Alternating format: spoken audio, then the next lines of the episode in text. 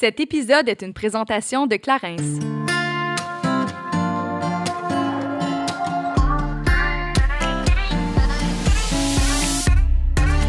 Salut, ici Juliane. Et Kate, et on vous souhaite la bienvenue sur notre podcast Génération Sidechick où nous allons démystifier la réalité des femmes de notre génération. Cette folle décennie qu'est la trentaine, c'est avec humour et aucune censure que nous et nos invités allons vous révéler des faits croustillants de notre vie privée. Alors servez-vous un verre et restez à l'écoute. Cheers!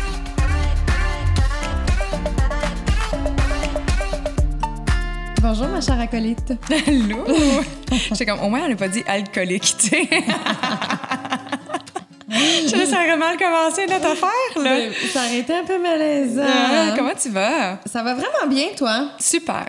Oui? Vraiment. Belle là. semaine? Belle semaine. Je... Une belle semaine où j'ai pris autant soin de moi. OK. Très que- important. Oui, mais en fait, cette semaine, beaucoup plus que les autres parce que euh, je ressentais le besoin de me recentrer. juste même aller faire un tour au Strom Spa. Euh, petite date avec moi-même où est-ce que je me suis fait masser. Puis je pense qu'on prend... C'est important de s'accorder des moments de pause. On le dit tout le temps, mais je pense que c'est facilement oubliable. Euh, dans le quotidien, ça va vite. On veut faire tout. L'été, elle dure pas longtemps. Fait que là, on est à gauche, à droite, on est étourdi, on est fatigué. Puis là, je suis comme, non, j'ai besoin de m'arrêter. J'ai besoin d'aller relaxer. Puis là, ben, moi, je suis la personne la plus excitée quand je vais au spa et les bains sont ouverts maintenant. Ça fait, j'avais comme oublié que c'était ouvert. J'avais encore l'impression qu'il fallait comme juste rentrer dans les salles de massage et se cacher, mais non, c'était le fun. Mais je trouve ça beau, justement, de, de voir une personne qui est capable de vivre seule en société.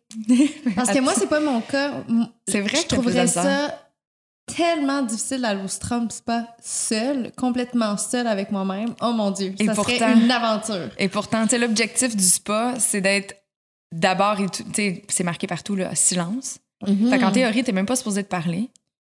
Puis, t'es Ben moi, je pense que c'est une source tu- de réconfort d'avoir quelqu'un avec moi. Ouais, Mais, ça, c'est dans toutes les activités ma- de ma vie. là. Je pense Mhm. que j'en avais déjà parlé. J'ai Ouais. vraiment beaucoup de misère. J'ai de la facilité à être seule chez moi. Puis même, tu mettons, ben, si j'avais une cour, mais j'ai un petit balcon, mais même sur mon balcon, toute seule. Mais dès que je sors en ville, à part aller prendre une marche, j'ai vraiment de la misère à vivre ce genre de truc-là seule. Mhm. Je suis pas la personne qui va aller manger au restaurant tout, tout seul ou aller au cinéma seul. Oh non, je trouverais ça. Pour, pour moi, ça serait un challenge. Faudrait que je me pousse à le faire une fois de temps en temps, sortir de ma zone de confort. Ouais. Mais, euh, en tout cas, tout que ça pour que je- pour moi, c'est un gros félicitations, Kate. Hey, merci. Mais, Mais je toi, tu le fais souvent. Je le fais souvent. Puis Mhm. c'est ça, je- tu sais, pendant que tu parlais, je suis en train de réfléchir. Euh, je pense pas que ça a toujours été le cas pour moi non plus. Je pense pas que ça a toujours été une zone de confort. À la limite, aujourd'hui, je recherche des moments de solitude parce que ça me fait vraiment du bien. Tu sais, moi, je vais pas mal tout le temps au spa toute seule. Quand je le fais avec quelqu'un, c'est parce que je- c'est une activité, tu sais. Ouais. Euh, mais quand je vais toute seule, c'est très centré. Je suis très sur moi-même. J'ai envie de rester 20 minutes dans le sauna sec. Je reste 20 minutes dans le sauna sec. J'ai envie de dormir une heure. Mais tu sais, j'ai personne qui vient me réveiller me dire Je m'en vais dans le sauna. tu viens-tu avec moi? Puis là, je suis comme, hey, je suis en train de dormir. tu sais? Fait qu'il y y, a des choses comme ça que j'aime être seule. Mais si je me souviens, le- mon premier voyage pack-sac seul, je l'ai fait à 19 ans et c'était extrêmement confrontant. C'est où, hein? En Italie. Quand Ouais. même. Ouais. Mais En fait, peu importe où, même en Floride, je trouverais ça. Mais tu sais, je sais pas, ça, je trouvais ça vraiment, tu sais, je me souviens de. Euh, J'y suis allée par moi-même. J'avais une, deux journées seule. J'a- J'avais un ami qui était là-bas, mais pas dans la même ville. Bref, on s'est rejoints.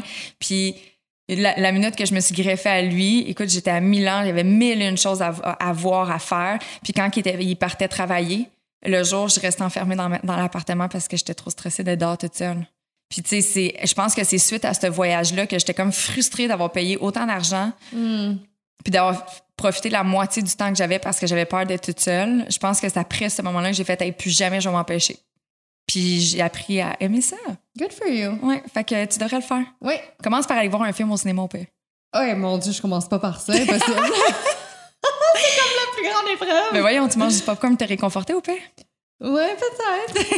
Je vais fait- commencer par euh, aller au spa seul. Je pense que ça, je pourrais le faire. Au pire, tu te fais masser et tout, là, on s'entend Ouais, que t'as pas besoin exact. de quelqu'un. Tu sais, au pire, je reste dans les bains cinq minutes, puis OK, c'est fait! à vivre, à vivre. Mais c'est le fun parce qu'aujourd'hui, justement, on va parler euh, de quelque chose que tu pourrais peut-être mettre en application dans Ah, des circonstances Définitivement. comme ça, c'est de lâcher prise. Oui. On avait vraiment envie d'aborder le sujet du lâcher prise parce que ce maudit lâcher prise-là, quand quelqu'un dit lâcher prise, c'est gossant. Mm-hmm. Des fois, parce que t'es comme de quoi lâcher prise, là, je vis mes émotions, laisse-moi tranquille, mais c'est donc bien important. Ouais. C'est super, super important. Puis aujourd'hui. Mais c'est euh, important de le reconnaître ouais. nous-mêmes et non pas de se le faire dicter, tu sais. Non, non, c'est Ouais. ça, exactement. De comme, OK, là, il est peut-être temps que je lâche prise. Là, c'est en train de me rendre malade. Fait qu'il faudrait peut-être que je lâche prise. Puis ça, c'est en lien avec plein de choses, tu sais, que ça soit suite à, je sais pas, le départ, un changement de travail ou des circonstances X, YZ dans ton quotidien que tu peux pas changer. Euh, La température. La température. My God, la température. Mm-hmm. Euh, relation amoureuse, rupture, déception amicale, peu importe. Là. Peu y importe. Plein de choses sur lesquelles on peut lâcher prise. Fait qu'aujourd'hui, on va pouvoir en parler. En fait, c'est de lâcher prise sur toutes les situations où, où on n'a pas le contrôle. Voilà. Exactement. Sur ça, qu'il y en a beaucoup. Il y en a beaucoup. Une grande liste. C'est pour ça que j'ai pris une bonne gorgée d'eau. Mais avant ça, oui. on va prendre un, un grand souffle tout ensemble et on va prendre euh, un, un petit moment pour la minute Clarence. Oh yes! Euh, Parce que la Minute Clarence, aujourd'hui, on parle d'un produit chouchou à Juliane. Et je vais dire moi aussi, mais moi, j'ai tout le temps le format un petit peu plus petit, mais on parle du illuminateur Glow to Go. Le Glow to Go, c'est un bâton 2 en 1. Mhm. Je dois dire, j'ai vraiment honte de dire ça, mais ben, en fait, j'ai pas honte, là, mais c'est une réalité. J'ai fait une capsule maquillage il y a pas longtemps euh, pour la plateforme Nouveau Moi. Et euh, j'ai pas osé utiliser mon bâton 2 en 1 parce qu'il est tellement décollissé, parce que je l'ai tellement utilisé que là, j'étais comme, je peux pas montrer ça. Je peux pas être filmée avec cette affaire-là. Genre, le monde va penser que genre, je manque d'hygiène personnelle, ça n'a pas de bon sens. Tu sais, il était tout pété, là. Mais je, je l'adore, pour vrai, c'est vraiment mon go-to. Euh, dans la capsule vidéo, en fait, j'utilise un euh, blush en poudre, mais euh, je préfère quand Le même Glow le, to le Go. Glow to Go. Ben, c'est le fun parce que ça dit en Glow to Go. T'as pas besoin d'avoir de, de pinceau, pardon. T'as pas besoin d'avoir quoi que ce soit d'autre pour l'appliquer. C'est un format crème aussi. Exact. C'est un bâton. Tu Ouais. taponnes avec tes, tes bouts de doigts. Exact. Euh, c'est vraiment rapide. C'est le fun parce que c'est deux embouts quand on dit qu'on c'est deux en un. C'est en fait un côté illuminateur puis un côté qui est teinté. Ça vient en deux teintes. Celui qu'on aime profondément, Juliane et moi, c'est le numéro un, le Glowy Pink. Le Glowy Pink. Puis sinon, il y a également le Golden Peach qui est, euh, ben ça le dit, hein, d'un côté qui est un petit peu plus pêche que rosé et euh, l'autre côté c'est un petit peu plus bronzé. Je dois avouer, je l'ai jamais essayé personnellement, fait que je sais pas ce que ça donne comme teinte. Euh, j'ai juste essayé le Glowy Pink, si je, Ouais. je suis vraiment honnête. Donc, mais c'est vraiment euh, un incontournable. Je vous le dis, surtout si vous aimez le look un peu plus glowy. Ouais. I love it. C'est au coût de 35 et disponible sur clarins.ca. Ou dans une pharmacie près de chez vous. Voilà. Docteur Jannick Coutu, psychologue depuis 2014, se spécialise en troubles alimentaires ainsi qu'en gestion émotionnelle. Utilisant l'approche humaniste ainsi que cognitivo-comportementale au sein de sa pratique, elle accompagne également le public à vivre sainement via sa page Instagram nommée Dose de Psy ainsi que son podcast intitulé du même nom. Nous avions envie de l'inviter aujourd'hui afin qu'elle nous partage ses expériences personnelles, son savoir, ainsi que nous donner quelques trucs et astuces pouvant nous aider à lâcher prise au quotidien. Allô, comment ça va? Ça va très bien. Merci pour l'invitation. Ça fait plaisir. Enchantée, on est très fan de ton compte Instagram, on doit, euh, on doit se l'avouer. Oui, on va te l'avouer. Fan, fan, fan. Non, mais il y a plein d'outils euh, qui sont donnés à travers ça, puis je trouve ça intéressant justement de, de pouvoir d'un d'un clin d'œil euh, dénoter certains trucs de notre comportement à nous, dans- de, de notre vie du quotidien. Donc, euh, c'est super intéressant. Oui, effectivement. J'ai comme envie de te demander, est-ce que c'est à force de pratiquer dans ton cabinet que tu as eu envie de justement d'ouvrir, je vais dire publiquement tes conseils en- en- avec ta page Instagram et ton podcast ou ça s'est fait à l'inverse? En fait, non, c'est au confinement. Donc, Ah, euh, oui, c'est vraiment, Merci, COVID! c'est vraiment que le début de la pandémie, j'avais comme le goût d'avoir euh, une contribution quelconque. Puis, euh, mon seul talent étant de faire de la psychologie. Là, parce que, tu sais, je voyais en Italie les gens qui faisaient du violon sur leur balcon. Puis, je me disais qu'on était déjà assez dans un moment de souffrance. Je n'ai pas fait ça. Mais je me suis dit, je vais faire quelque chose d'utile. Je vais essayer d'outiller les gens pour, pour les aider un petite affaire à passer plus à travers ça. Là. Oui, clairement. Mais en tout cas, ça l'a, ça l'a boomé, on va se le dire. T'as quand même un, un bon succès. Ouais, non, ça a vraiment été euh, très rapide. Puis là, aujourd'hui, est-ce que tu te sens comme obligé d'entretenir ça? Parce que là, maintenant que tu as un following qui a suivi, est-ce que tu te sens un peu pogné là-dedans? Non.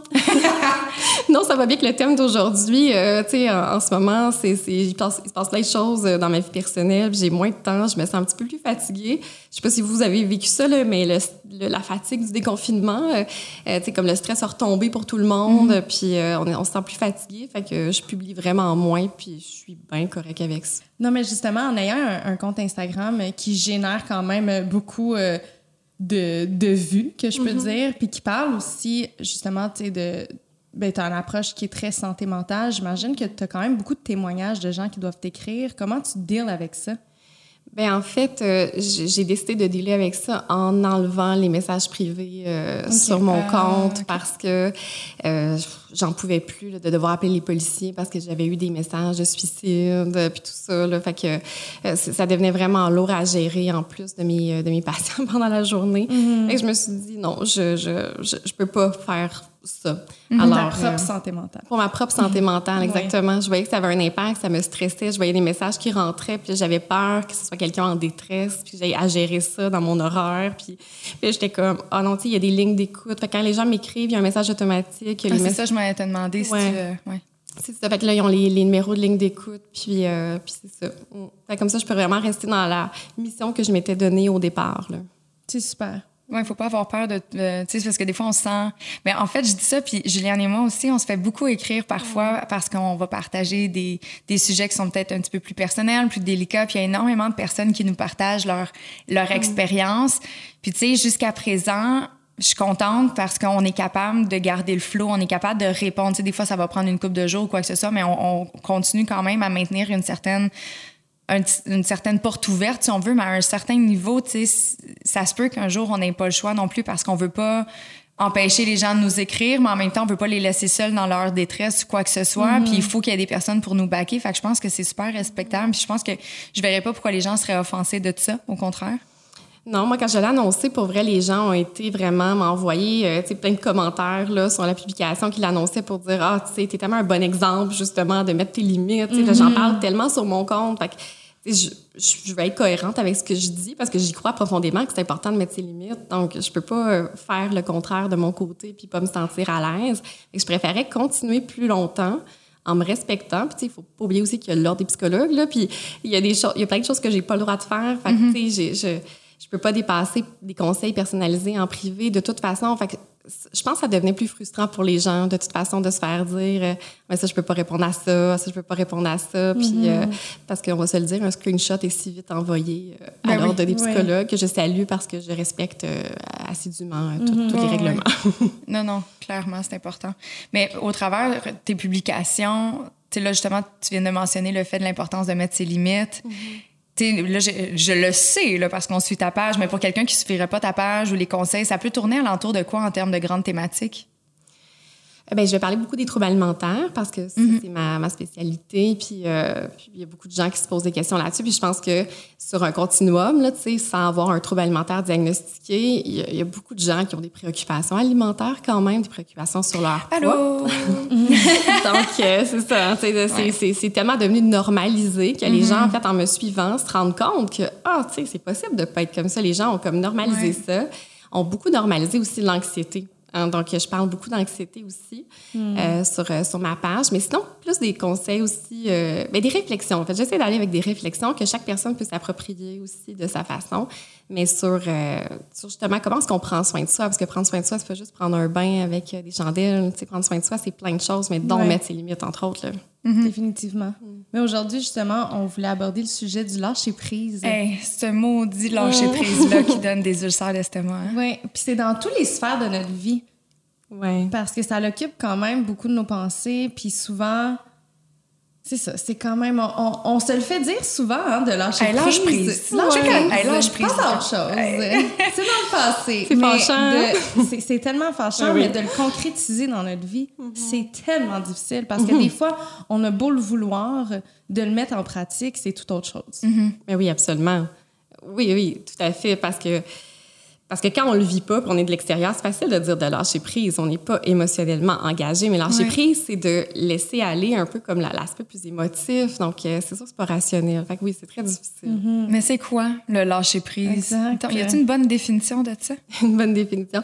Mais je pense que c'est la capacité de d'être capable d'accepter certains aspects d'une situation euh, en la ruminant pas trop, en, euh, en, en acceptant que- que- qu'elle est comme ça, puis en, en arrêtant d'investir dans cette euh, dans cette situation-là ou cet événement-là qui ne peut pas être changé finalement. Euh, donc, c'est un peu, euh, un peu comme ça que je le définirais. Là. Euh, c'est peut-être pas une définition du Larousse, là, mais, mais c'est comme On ça que... bien.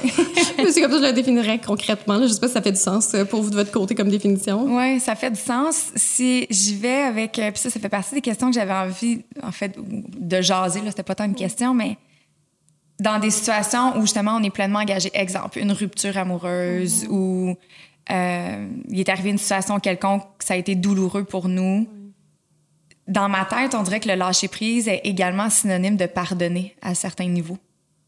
Parce que quand on pardonne, on y pardonne, tu sais, tu passes à autre chose, tu sais. Alors que quand tu rumines justement tu es encore en- blessé ou tu pas encore réussi à pardonner, mais tu sais, de façon impromptue, tu peux avoir encore des émotions qui jaillissent. Puis là, oh mon Dieu, que je me sens pas bien quand je pense à une personne. Ah, puis là, je me sens raide. Puis est-ce que ça se peut que ça soit qu'il y ait une association avec ça? Mais c'est vrai que de pardonner nous permet de lâcher prise. Et c'est pour ça que pardonner, c'est pour nous-mêmes qu'on le fait. Exact. C'est pas pour l'autre. Ouais. C'est- Il y a beaucoup de gens qui pensent ça. Ben là, je vais pas le pardonner. C'est comme si je faisais un cadeau. Je suis comme non, non, non, c'est à toi que tu fais un cadeau. Ah, ben oui, absolument. Ouais. Oui, absolument. Parce que ruminer, moi, je mets toujours la métaphore, c'est comme un feu. tu sais, le- On n'a pas de contrôle, le feu, il est là, mais tu sais, on pourrait choisir de toujours l'alimenter en mettant des bûches dedans. Et ça, c'est pas ça, lâcher prise. Lâcher prise, c'est d'attendre qu'il s'éteigne un peu par lui-même. Mais on peut pas non plus, dans une rupture, s'attendre à, après deux semaines, ah, j'ai lâché prise. Non, ça, ça se peut pas. Il faut aussi, ça- ça- faut pondérer selon comme l'émotion que ça nous fait vivre, la, la grandeur de, de- aussi de, de l'événement. Un des exemples, dans, dans, dans la théorie de la- de l'acceptation qui est un peu liée avec le lâcher prise, on, donne l'exemple de la pluie. On dit, ben, tu peux choisir de dire, ah, il pleut aujourd'hui, maudine, j'ai tellement ça la pluie, ça gâche ma journée, bla, bla, bla, bla. Et dans l'acceptation, c'est comme, ah, il pleut. Tu sais, c'est constater la situation. Mais c'est facile aujourd'hui, s'il pleuvait, tu sais, de dire, bon, il pleut. Mais la journée de votre mariage, pas sûr que vous allez juste se rouvrir la fenêtre et dire, ah, il pleut. Ouais, peut-être pas. Mais non, c'est ça. Mais c'est normal. On est humain.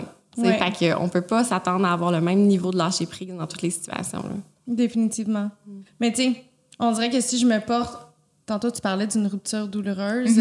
On dirait que moi, mon réflexe souvent, puis la raison pourquoi j'ai, ça m'a pris beaucoup de temps à lâcher prise, en mettant dans, dans, dans de, deux anciennes séparations, c'est beaucoup parce que j'avais le besoin profond que la personne comprenne la douleur qu'elle m'avait fait. Ben oui. Et tant qu'elle ne comprenait pas, j'avais tellement de la misère de passer à autre chose. Mais tu sais, là, trois ans plus tard, finalement, je suis comme, OK, c'est bon, on est ailleurs. Mais ça m'a pris énormément de temps avant de comprendre que c'était correct. Ouais. Qu'ils finissent par jamais comprendre, justement. Ou que tu allais continuer ta route sachant qu'il allait jamais comprendre. Peut-être que ça Ouais. serait jamais correct. Puis ça peut être correct que ça soit pas correct. Hmm. Je sais pas. J'aime cette réflexion.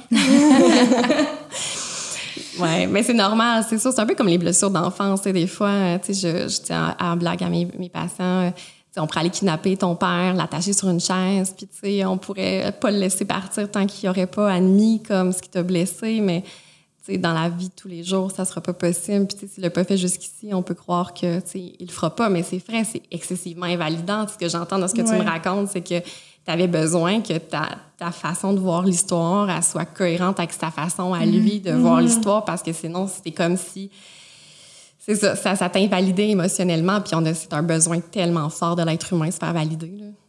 Mais est-ce que ce, le- ce besoin-là de faire valider justement son opinion, son ressenti, est-ce que c'est pas une forme un peu d'insécurité? Parce que dans les faits, si toi, tu es 100% d'accord avec la façon que tu as perçu les événements, le, le ressenti, ben écoute, non, c'était pas correct, j'avais raison de me sentir comme ça. Ben, qui comprennent, qui comprennent pas le vécu elle-même, tu peux, tu peux pas rien changer, tu sais. Fait que je sais pas, est-ce que c'est une forme de genre, j'ai besoin de me faire valider en tant que personne, tu sais? Ben, On jase, là. Je réfléchis oui. à voir. Ben, tu sais, je vais lancer quelque chose, puis, tu sais, Juliane, tu pourras me dire si ça fait Oui. écho pour Ouais. toi, là, ou pas, là, mais, tu sais, des fois, c'est parce qu'on a eu un parent qui était pas super validant, puis on porte en soi le besoin constamment de se faire valider émotionnellement parce que, Peut-être. tu sais, quand notre par- quand on, quand on se dit à notre parent, ben, c'était fâchant, il m'a volé mon crayon, tu sais, on est en maternelle, on a 5 ans, puis il dit, ah, franchement, là, tu sais, euh, pense à autre chose, ou, euh, oh là là, tu sais, euh, c'est des niaiseries, ça. Ben, tu sais, puis on, on se fait comme, on, grandit en se faisant toujours dire ça, mais comme si on, est, on se disait, mais moi, ce que je vis à l'intérieur de moi, je suis pas sûre que c'est vrai, parce que moi, je me suis fait répéter toute ma vie que ce que je ressentais, c'était pas vrai. Ah, je comprends. Hein? C'est un peu la même chose avec euh, tu sais, l'alimentation. Il y a comme vraiment un, un lien fort. Un parent qui va constamment dire à son enfant Non, t'as pas faim, ben voyons donc, euh, tu viens de manger, euh, non, finis ton assiette, c'est pas vrai que, que, que tu as assez mangé. Ben, à ce moment-là, l'enfant va perdre confiance en sa capacité à savoir qu'est-ce qu'il a besoin. Ah, mais C'est la même chose euh, au niveau des émotions. Fait que c'est- ça, ça vient souvent des parents. Je sais pas si c'est ton cas, là, ou Mais ça me parle. Ouais. Un peu, mais. OK. Mais, tu sais, encore une fois, mon père, il vient d'une autre culture. hein. Fait tu sais, c'est pour ça que, tu maintenant, à mon âge, je réalise qu'il m'a donné tout ce qu'il connaissait. Mais oui, comme tous les parents. Exactement. Mais oui. Il, il m'a donné le 100 de ce qu'il pouvait. Malheureusement, peut-être que j'avais besoin de plus ou moins. Qui sait? Tu sais, c'est sûr que, justement, son approche était très différente. C'était, euh, justement, tu sais, pour... C'est... Mon père est... Et c'est quelqu'un de très froid, qui parle rarement de ses émotions, puis qui a de la misère, justement. Tu sais, mon père, il m'a dit « Je suis fière de toi ». J'avais probablement 24 ans. J'étais à l'université, puis il m'a dit « Je suis fière de toi ». La première fois, je pleurais dans l'auto. C'était la première fois que j'entendais ces mots-là de mon père. Fait que oui, je, euh, je- je- oui, ça résonne. Donc, euh, c'est ça. Fait que les gens qui vont avoir eu euh, moins cet outil-là, mettons, de leurs parents, évidemment, c'est jamais la faute du... Ben, c'est jamais dans, dans une intention qu'un parent va faire ça. Non, mais il va porter après ça un besoin récurrent de se faire valider émotionnellement. Donc, il va être peut-être un peu moins solide, comme tu, comme tu décrivais tantôt. Là. Ouais. Là, là, on n'est peut-être pas dans le volet lâcher prise, mais ça m'a vraiment interpellée. J'ai comme envie qu'on ait un petit peu plus creusé dans le. Tu t'as fait un lien, en fait, si je le comprends bien, entre le fait, justement, d'un parent. Moi, je fais partie de la génération où mes parents me laissaient pas sortir de table, j'avais pas fini mon assiette. Puis j'étais grosse comme un chicot. Fait que, tu sais, des fois, ça se peut que mon corps avait pas besoin d'autant manger, mais ça pourrait avoir un lien avec le fait que lorsque je vis des émotions, qu'elles soient positives ou négatives, que c'est comme si je me permettais pas d'avoir le droit d'y ressentir pleinement. C'est comme si je, je doutais, en fait, de mes émotions. Ben, en fait, c'est- surtout qu'un parent qui va habituellement invalider les signaux externes d'un enfant, ben, les signaux euh, internes, je veux dire, m'excuse, euh, va avoir tendance à avoir aussi invalidé ses émotions. là. C'est plus. euh, OK. tu sais, ah, tu sais, je vais enlever mon foulard, ben non, il fait froid dehors. tu sais, comme, c'est comme si tu étais toujours en train de dire à ton enfant, ben, tu sais, ce que, ce que toi, tu perçois de l'extérieur, ben, c'est Ce que tu ressens un Ouais, ça- ça n'a pas vraiment de valeur. Il faut que tu te fies à moi. Fait que là, c'est pour ça que quand on est dans une rupture puis que l'autre nous valide pas, ben, on a besoin parce que on- c'est c'est comme si c'est l'extérieur qui avait toujours appris à nous dire ce qu'il fallait qu'on ressente. Mais si c'est incohérent, ça fait mal. 100% Puis est-ce que ça pourrait. Mon Dieu, là, je te pose plein d'affaires. Mais tu sais, est-ce que ça pourrait être en lien des personnes qui ont. Tu sais, on en voit souvent là, des personnes qui ont de la difficulté à sortir d'une relation qui est peut-être un peu difficile pour eux, comme s'ils n'avaient pas le droit ou qu'ils n'avaient pas raison d'être en peine, puis ils restent là. Ça peut avoir un lien? Tu sais, des personnes qui finissent par subir un peu leur situation?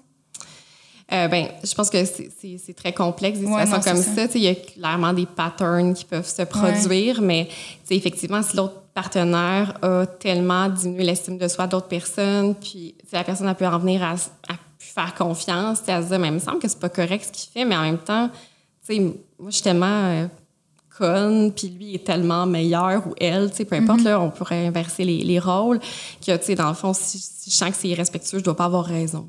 OK. C'est peut-être un peu ça le, le lien. On dirait que je trouve ça fascinant parce que j'avais jamais fait le lien entre une, le côté alimentaire, le comportement de la maison, les enfants versus genre comment tu peux te comporter émotionnellement en tant qu'adulte. C'est la première fois qu'on dirait que je fais le lien entre les deux.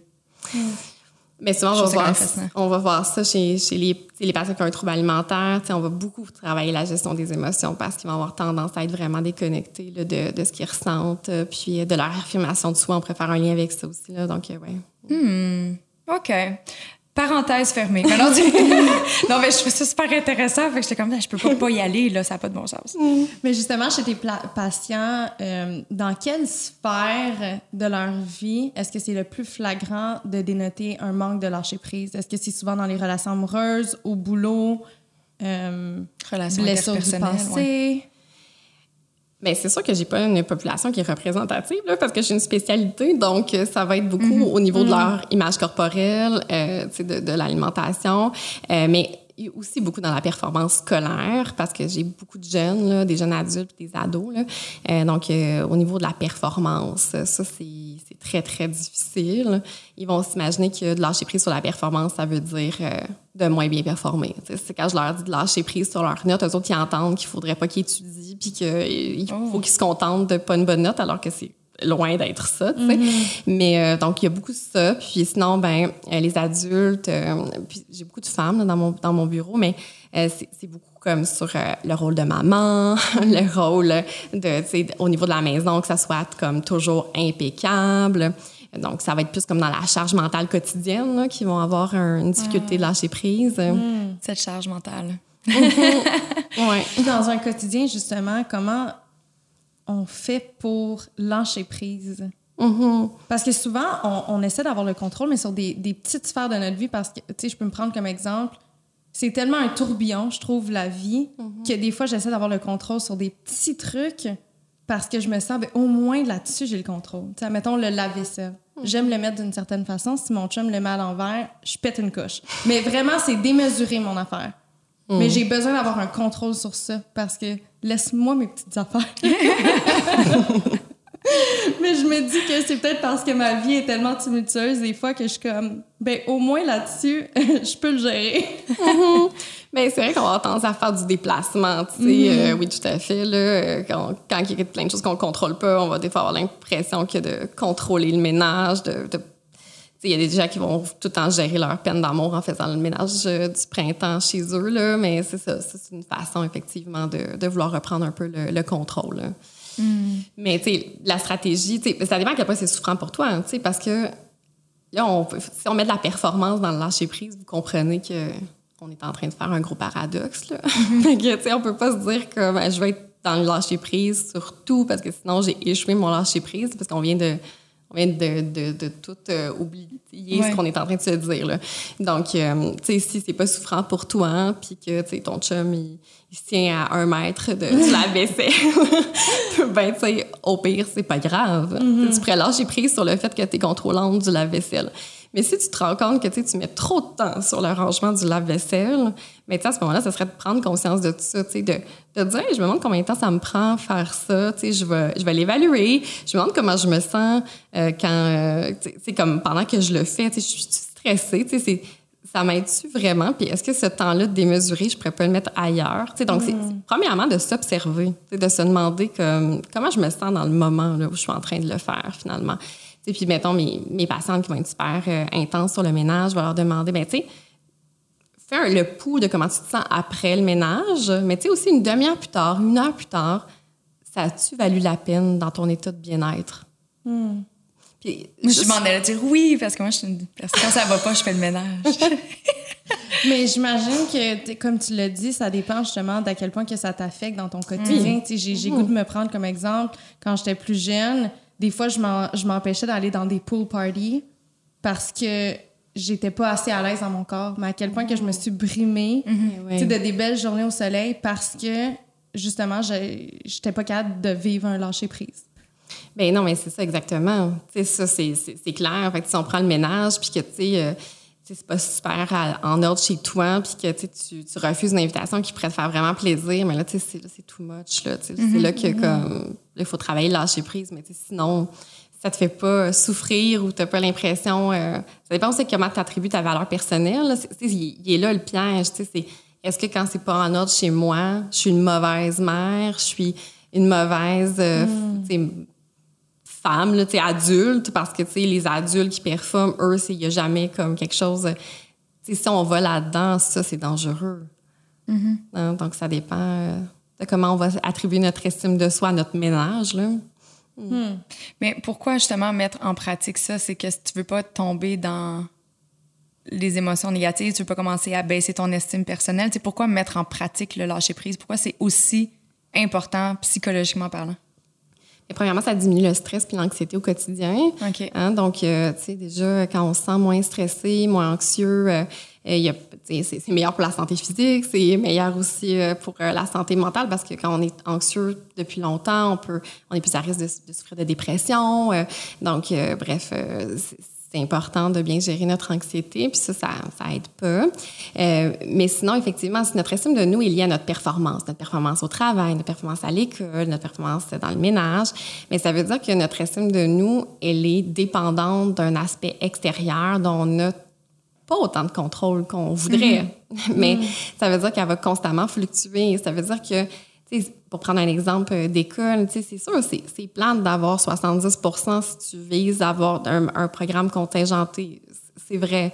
Sauf que si ça, ça veut dire que tu détestes, que tu commences à dire que t'es poche, que comme, tu puis là, tu toute ta, ton estime de toi vient de s'écrouler, ben là, c'est là que ça devient vraiment problématique, ça devient extrêmement angoissant, parce que là, si ma valeur dépend de mon examen, je vais être, euh, je vais être euh, anxieuse en montadine avant mon examen, là.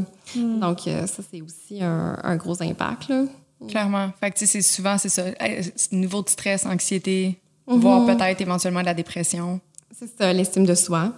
Euh, puis, tu sais, aussi pour... euh, parce que les gens sont beaucoup à la recherche du bonheur. Mais tu sais, le bonheur, c'est comme des petits moments au quotidien, ici et là, où, ce qu'on est, on- où ça va bien, où on est, on est en paix, où, c'est, où on est joyeux. C'est- globalement, c'est, aussi ça le bonheur. C'est pas comme l'espèce d'image idéalisée qu'on a, mais pour avoir ces petits moments-là, il faut aussi être dans le lâcher prise. Donc, c'est comme si, oui, ça nous amène plus de négatif, mais ça nous éloigne aussi du positif. Clairement, l'espèce de quête sans cesse du bonheur. Oui, on en parlait justement Ah avec, euh, Avec dans la, ouais, dans, pour la prochaine ACT. Oui, exactement. Mais justement, que c'était un peu. euh, c'était un peu biaisé, en fait, de tout le temps être à la quête de ça, parce que plus tu es à la quête, on dirait moins tu t'approches du bonheur, finalement. Oui, puis plus tu te compares, puis Ouais. plus tu as l'impression que les autres sont donc plus heureux que toi. Puis oui, oui, tout à fait. Puis quelqu'un qui serait pas capable de mettre en pratique justement le lâcher prise, est-ce que ça pourrait être synonyme, par exemple, de personne qui vient refouler certaines situations? Sais, les mettre en loin en dessous, mais qu'à un moment donné, ça va finir par ressortir, on s'entend, là, sous d'autres formes. Mais est-ce qu'il y a quelqu'un qui est incapable, il va juste avoir un mécanisme d'autodéfense de refoulement, ça se peut-tu? Euh, dans le sens que s'il n'a pas lâché prise, Ouais. il va le, le refouler. Euh, ben, je pense que quand on n'a pas lâché prise réellement, soit que ça va être effectivement plus conscient, puis on va, on s'observer ruminer, mais sinon, effectivement, ça peut être aussi... euh, on peut avoir l'impression d'avoir lâché prise, mais que c'est pas nécessairement le cas. Euh, tu sais, qu'on qu'on pense qu'on est, on est correct là, dans la situation, puis finalement, il y a comme un déclencheur qui nous fait remonter quelque chose. Puis, euh, donc, euh, Ça, c'est le signe que dans le fond, ta job est pas bien faite. Là. ben, c'est pas encore terminé. C'est- un processus, le lâcher prise. euh, donc, euh, ouais, c'est ça. Mais ça peut quand même être le travail d'une vie, là. surtout Ouais, dans certaines ouais. sphères, de, ta vie. là. Ouais. Tu sais, souvent, quand c'est des patterns justement qui sont instaurés chez toi depuis un jeune âge, c'est difficile quand même de s'en défaire. Là. Mais c'est c'est un gros, un gros processus. Un gros processus. Mais justement, parlant de processus, y en a-tu un? Peu importe la situation, là, y a-tu un étape 1, 2, 3, 4, on coche, merci, bonsoir, on a lâché prise? Ça existe-tu? Hey, C'est- J'aimerais ça. si je le trouve, je vais faire un livre puis je vais revenir vous en parler. Mais euh, non, c'est pas De- vraiment non, ça. mais on va, on va, on va t'enregistrer à, à distance de ton yacht parce que si Ah tu oui. trouves exactement comment lâcher prise de façon si facile, tu risques de faire de l'argent. oui, effectivement. Mais non, malheureusement, c'est pas comme ça. Mais ça, ça passe beaucoup par l'observation. premièrement d'être consciente sur ce sur quoi on veut. On n'a pas lâché prise. Puis pourquoi est-ce qu'on veut lâcher prise? C'est pour se créer une espèce de motivation intrinsèque. Tu sais, pas juste dire. euh, moi, je suis une personne qui lâche prise, je suis zen. Tu sais, encore une fois, on veut pas entrer dans la performance de ça. Donc, pourquoi on veut lâcher prise? Ben, tu sais, mais ça m'apporte telle chose, tu sais, du stress. J'ai l'impression d'être accrochée au passé. J'avance pas, ça me fait faire des patterns amoureux. Euh, bon, bref, on finit, on, finit par trouver ça. Mais tu sais, ça, ça nous permet, une fois qu'on l'a trouvé, de, de, de se ramener à ça, de nourrir notre motivation intrinsèque au lieu de nourrir notre euh, rumination. On rumine plus euh, pourquoi est-ce qu'on veut le faire. Mais c'est de s'observer aussi, euh, être en train de pas lâcher prise, puis se dire comme, ah, en ce moment, je suis pas en train de lâcher prise, je savais que c'était important, pourquoi, qu'est-ce qui se passe. Donc, c'est beaucoup dans les réflexions aussi. là. Donc, euh, puis après ça, ben des fois, c'est bien de juste te demander euh, qu'est-ce que je contrôle dans cette situation-là, qu'est-ce que je contrôle pas? Est-ce que je suis en train de mettre mon énergie sur les choses que je contrôle pas? L'être humain est bien bon pour faire ça. puis là, ben, on se ramène à ce moment-là dans les choses qu'on contrôle un petit peu plus dans cette situation-là. Donc, euh, c'est- beaucoup dans les réflexions, puis, euh, puis l'auto-observation de soi en, en tout premier lieu. là. J'ai envie de vous demander, est-ce que ça vous est déjà arrivé d'être confronté à une situation où vous étiez incapable de lâcher prise? Ben, dans, une, dans une de mes ruptures amoureuses, ça m'a pris bien du temps, lâcher prise. Là. Mhm. Ouh, ça a été très tough, mais finalement, j'y suis arrivée. Mais euh, oui, non, c'est ça, j'avais de la misère à, à comprendre le concept. Vraiment. mais j'étais plus jeune aussi. je voulais pas lâcher prise. mais qu'est-ce qui a fait que tu as fini par lâcher prise? Moi, je le sais, mais je- peut-être les auditeurs le savent pas. On va voir si tu dis la même chose aux auditeurs que tu me dis à moi. Ben, en fait, je, je sais même pas ce que tu vas dire. euh, Parce Mais c'est que... en lien totalement avec ce que tu disais tantôt. Soit que tu as un besoin que la personne comprenne, Oui, puis, vrai. puis Ouais. dise, puis soit comme, OK, je comprends la souffrance que je t'ai faite, je comprends que... Puis... J'avais besoin de me faire comprendre, mais il est arrivé une situation où est-ce que j'ai complètement laissé ça aller. Je me suis dit... Suite à... Non, vas-y, dis-le. De quoi? Pourquoi tu nous entendre vers dîner? Mais parce que je trouve ça intéressant, le processus. Parce Oui. que c'est exactement ça, lâcher prise. C'est exactement ce que tu as fait. Ben, en fait, je lui, je lui avais demandé d'aller prendre un café pour lui en parler. Puis c'était des années après notre rupture, mais j'avais, je ressentais le besoin de fermer le livre, d'avoir un closure, chose que je n'avais jamais eue. Euh, et ben, Tu t'es rendu compte qu'il ne pas comprendre. ben, en fait, c'était vraiment le, le reflet de, de notre relation, mais dernière Ouais. minute, il m'a vraiment esquivé. Complètement choquée, que je peux dire. Mm. Et ça m'a vraiment remise en question. Et par la suite, j'ai juste réalisé que il allait, il, il allait jamais me dire ce que je voulais réellement entendre. Ben non. Il allait jamais ré- réellement comprendre ce que j'avais vécu. Et quand j'ai réalisé ça, ben, c'est là que j'ai pu lâcher prise. Exact.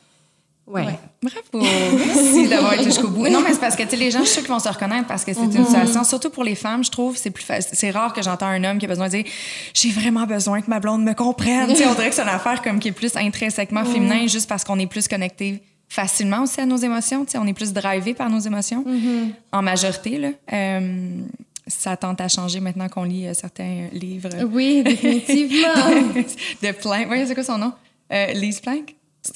Ouais, Planck. Voilà, voilà, voilà. Euh, bref, un autre podcast. Mais, euh, mais il reste que je trouve que les femmes, souvent, on se retrouve dans une situation. Puis c'est pour ça que je voulais vraiment que tu le dises, parce Mm-hmm. que c'est vrai que moi aussi, je suis comme ça, tu sais. Je suis comme, aïe, aïe, j'ai l'impression qu'il est même pas conscient à quel point il me fait de la peine. Mm-hmm. Puis peut-être que c'est vrai qu'il est pas conscient, parce que justement, s'il s'est permis de me faire autant de peine, à la limite, j'espère qu'il était inconscient, parce que sinon, c'est un maniaque, c'est comme... Ouais. Fait que, tu sais, à un moment donné, c'est nous qu'il faut, faut arrêter d'aller changer la, la, la perspective ou la perception de l'autre personne en face de toi. Puis regarde-toi, puis c'est à toi à changer ta façon de voir la situation, puis juste accepter que, regarde, c'est comme ça, c'est comme ça, puis c'est tout. Tu sais, il n'y a rien d'autre à faire. Mais est-ce qu'on peut faire une euh, corrélation justement avec un besoin de contrôle? Ouais. Ben oui, mais en même temps, c'est un peu paradoxal parce qu'en l'invitant pour avoir tes réponses, tu lui as redonné le contrôle dans ses mains à lui. Bien vu. Ouais. c'est probablement le contraire que tu cherchais finalement. Oui. Hein, fait tu sais, je sais pas si dans cette relation-là, il y avait beaucoup de contrôle, mais tu sais, il- en tout cas, bref, il l'a repris jusqu'à la fin, visiblement. Là. Oui. Ouh, hein, ça fesse! ah, je m'excuse. Mais non, mais c'est bien correct. On, on- c'est une thérapie à chaque fois. hein? mais euh, Fait que, morale de cette histoire, soyez les dernières à écrire le message texte. Répondez plus! c'est tellement une joke. Mais, euh, ben, en fait, on peut être la dernière personne qui écrit si on est en paix avec le fait qu'on n'a pas de contrôle si la personne va répondre ou pas. Si on le fait pour soi, si le dernier message qu'on envoie, on le fait parce que nous, on a besoin de l'envoyer, mais qu'on n'a pas besoin de la réponse, ben à ce moment-là, c'est pas lui qui a gagné ou elle, là, c'est- moi. Mais si après ça, j'attends une réponse, ben là, c'est vrai, je suis en train de dire donner le contrôle. C'est- c'est pas dans le sens de on- je veux pas qu'il gagne, mais plus dans le sens de comme, tu sais, moi, il faut que je prenne soin de moi là-dedans. Ouais. Ben, en fait, c'est plus une question de reprendre le comme contrôle de comment toi tu te sens versus. Oui. C'est pas le- le- l'objectif, si c'est pas de contrôler l'autre, Non, c'est plus de ça. reprendre le contrôle de sa vie, de ses pensées, de sa perte d'énergie, tu sais, qu'on ne mettrait pas à la bonne place. Puis c'est vrai, tu sais, je l'ai fait. euh, euh, ça aussi, de, de juste envoyer un message pour soi, que j'ai vraiment écrit le message le plus complet, le plus percutant, mais le plus doux en même temps. Puis je l'ai envoyé, puis j'ai même pas posé aucunement mon attention sur la réponse potentielle. Puis à ce jour, il m'a jamais répondu, puis ça va super bien de même. Là, j'ai une- j'ai une personne en tête, là. mais tu sais, comme, c'est vrai que quand tu le fais vraiment pour toi, si t'as pas d'attente, ben je pense que ça peut bien se faire malgré la réponse ou pas. Là. Absolument. Ouais, Ah oui. Fait qu'il a oublié ce que je viens de dire, dans le fond. C'est difficile par avoir d'attente. Ouais, Ouais. Je trouve qu'on on- on a beaucoup d'attentes partout dans notre vie. ouais. Mhm. Puis je pense que c'est pour ça que la quête du bonheur est tellement difficile parce qu'on a tout le temps des attentes, que ça soit pour aller souper avec notre meilleur ami, pour, tu sais, au travail, au boulot, dans notre relation amoureuse. Il faut tout le temps que ça soit à Noël, à quel point que ça, ça nous est arrivé d'avoir des attentes et d'être complètement déçus. Ah, ben moi, à ma fête, à chaque année, je m'éclipse parce que je suis tout le temps déçue. Ben oui, ben, exactement. Si je, si je gère pas la situation, je m'attends à certains trucs, puis là, je suis comme, ah, Moyenne. absolument. Je voulais que lui et elle soient là, ils sont pas là. Mais non, tu sais, t'es né dans le boom des vacances de construction, OK, ça arrivera jamais que tu vas avoir tout le monde. C'est de même, puis ça va être de même tout le reste de ta vie. Mais, mais c'est vrai qu'on a des attentes, mais sûrement par rapport à ça, tu sais, il y a peut-être des trucs, justement, par, lâcher prise face à l'attente, justement. Ben, c'est peut-être de se demander pourquoi aussi on a cette attente-là. Tu sais, par exemple, euh, tu sais, si on a l'attente, euh, l'anniversaire, c'est un super bon exemple. Tu sais, moi, je me reconnais là-dedans aussi. Je m'avais ouais? toujours à mon anniversaire. Oui. Moi aussi, j'ai vécu beaucoup de déceptions à mon anniversaire. Puis, euh, tu sais, c'est c'est assez commun, en fait, là.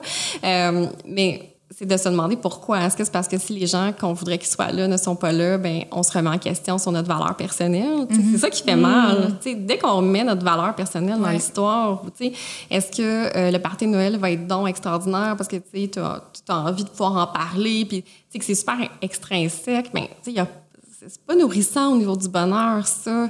Donc, euh, je pense de se demander pourquoi on a cette attente-là. Elle vient d'où? Elle vient-tu de nos parents? Tu sais, par exemple, les attentes dans le- la performance. Dans dans ce que j'ai entendu à la maison, directement ou indirectement? C'est-tu dans le regard de mon chum ou de ma blonde? Euh, tu sais, elle vient d'où cette attente-là? Puis, elle fait-tu vraiment du sens pour moi? Tu sais, moi, je donne toujours l'exemple de on est chacun notre petite planète, là, puis on a nos petites règles. Puis, on, on est arrivé sur notre petite planète avec les règles de nos parents. Puis, à l'adolescence, on a fait du ménage, mais on n'a pas fait entièrement le ménage. Fait que des fois, c'est intéressant de se redemander, tu sais, cette règle-là, a fait-tu du sens pour moi? Puis, euh, sinon, ben, je peux décider de ne pas l'appliquer. Puis l'acceptation, ça passe par où? Comment, quel genre d'observation est-ce qu'on peut faire justement pour finalement arriver à une acceptation d'une une situation X? Euh, c'est une question. Est-ce est-ce que tu aurais un exemple de, de, de, ce- de ce que tu veux dire exactement comme. euh, Mais tu sais, je peux parler, mettons, du corps. On dirait Ouais. qu'on n'est jamais satisfaite. On veut tout le temps plus ou moins. Puis je trouve que, tu sais, même pour quelqu'un qui vit une remise en forme, au lieu d'accepter toutes les, étapes de cette remise en forme-là, on a tout le temps le end goal en tête, tu sais. Fait qu'on n'accepte pas vraiment le processus. On veut juste arriver à la- à l'attente, Ouais. À l'atteinte. à l'atteinte. À l'atteinte. Ouais. Ouais, à la tête. Oui, à l'atteinte. J'étais comme là, pour une fois, il n'y avait pas Mais c'est d'attente. parce que c'est une attente. Mais oui, c'est parce Oui, que oui. tu t'attends quand même Tu à une chose, mais c'est résultat. l'atteinte. T'as bien raison, Maquette. Ouais. Tu sais, admettons, dans, cette- dans cette optique-là, Mm. l'acceptation passe par où? Commence par où? Ben, c'est sûr que déjà à la base, si tu vas t'entraîner pour changer ton corps, ben, t'es pas dans un processus d'acceptation de ton corps. Si tu vas t'entraîner pour avoir, faire que ça fasse du bien à ta santé mentale, parce que tu aimes ça te, te dépasser, tu fais un sport que, que tu as du plaisir, euh, ça, c'est, super. Mais si tu vas t'entraîner pour avoir une performance corporelle, ben, tu viens déjà de on peut pas atteindre l'acceptation là. Ça, ça y est c'est pas ça l'acceptation de son corps. L'acceptation de son corps c'est c'est celui qui existe euh, comme en n'ayant pas de, de en se mettant pas de pression tu sais. Donc euh, nécessairement si on fait l'entraînement pour ça on, on vient de dévier là. Fait que même si tu te mets un objectif qui est très sain, déjà là, c'est paradoxal avec euh, l'acceptation. Ouais, c'est un objectif qui est sain, qui, qui- ben, serait sain, on pourrait discuter de c'est quoi sain, mais tu sais, s'il y a un objectif de poids, c'est un objectif de masse euh, adipeuse, euh, c'est un objectif, euh, sais, ça, effectivement, on n'est pas dans l'acceptation de son corps. Si tu dis, ben moi, j'ai comme le goût d'apprendre à, tu sais, à, je, je vais pas m'entraîner, mais ou soulever des, des poids, là, puis tel, euh, tel poids parce que j'ai le goût de gagner en force, parce que c'est cool pour moi. Je- ben ça, c'est correct. Là. Mais si c'est vraiment en, li- en lien avec euh, mon corps, puis euh, la, ma taille de pantalon et tout ça, non, on n'est pas dans l'acceptation. Puis même si, exemple, pour quelqu'un, on, on reste toujours dans le même exemple, mais quelqu'un qui a besoin de perdre du poids pour sa santé, qui lui, il veut, tu veux pas qu'il accepte cette situation en ce moment parce qu'elle est dangereuse pour elle. Ça, on a-tu la même vision face à la situation? Mais en fait, c'est parce que le lien entre la santé et le poids, c'est, euh, tu il y a beaucoup de mythes autour de ça. C'est très complexe. Euh, donc, c'est, assez rare que euh, quelqu'un, euh, tu on pourrait parler de gens qui sont extrêmement gros, là, qui, Fait que ça peut devenir plus difficile pour les articulations, à la limite. Là, Tu on parle même pas de pourcentage de gras, mais tu mettons, t'as tant mal dans les genoux, mais t'as genre 300 livres à supporter en haut, ça se peut que tes petits genoux soient comme fatigués. Là. Oui, mais ça, j'enlève pas ça. Puis, mais, euh, mais mettons qu'on mettons qu'on dit, OK, effectivement, cette personne-là aurait besoin de perdre du poids pour, euh, pour sa santé. Mettons qu'on Ouais. rentre pas dans tous les aspects plus euh, grossophobes puis tout Ouais, ça. là. Euh, mais il reste que si elle va s'entraîner pour cette raison-là, la motivation, euh, elle va diminuer très, très rapidement parce que justement, les résultats ne viennent pas. Si tu vas t'entraîner pour te sentir mieux dans ta tête, ton, ton effet, tu l'as immédiatement. C'est vrai. Fait que là, c'est facile le lendemain de te motiver ou le surlendemain pour y aller. Tu sais, tu l'as vécu. Si c'est sur la balance, ben comme ça va être long, longtemps avant que tu vois des résultats, tu vas avoir des plateaux et c'est une motivation qui est pas durable habituellement. Euh, sur un long terme, les gens vont avoir tendance à reprendre du poids. C'est la même chose pour l'alimentation. Donc, euh, si on, si on fait des modifications dans notre alimentation pour perdre du poids, ben, on sait que 95 des gens vont reprendre, euh, le poids. Donc, euh, donc, même si on prenait pour acquis que cette personne-là en particulier avait besoin de perdre du poids, ben, pour sa santé, on, passerait par une autre voie qui est celle de la relation avec la nourriture, euh, qui est celle de, comprendre aussi la relation avec ses émotions. Il y a probable, ça se peut qu'il y ait quelque chose en lien euh, avec les émotions. Donc, ça va être de faire un travail beaucoup plus psychologique.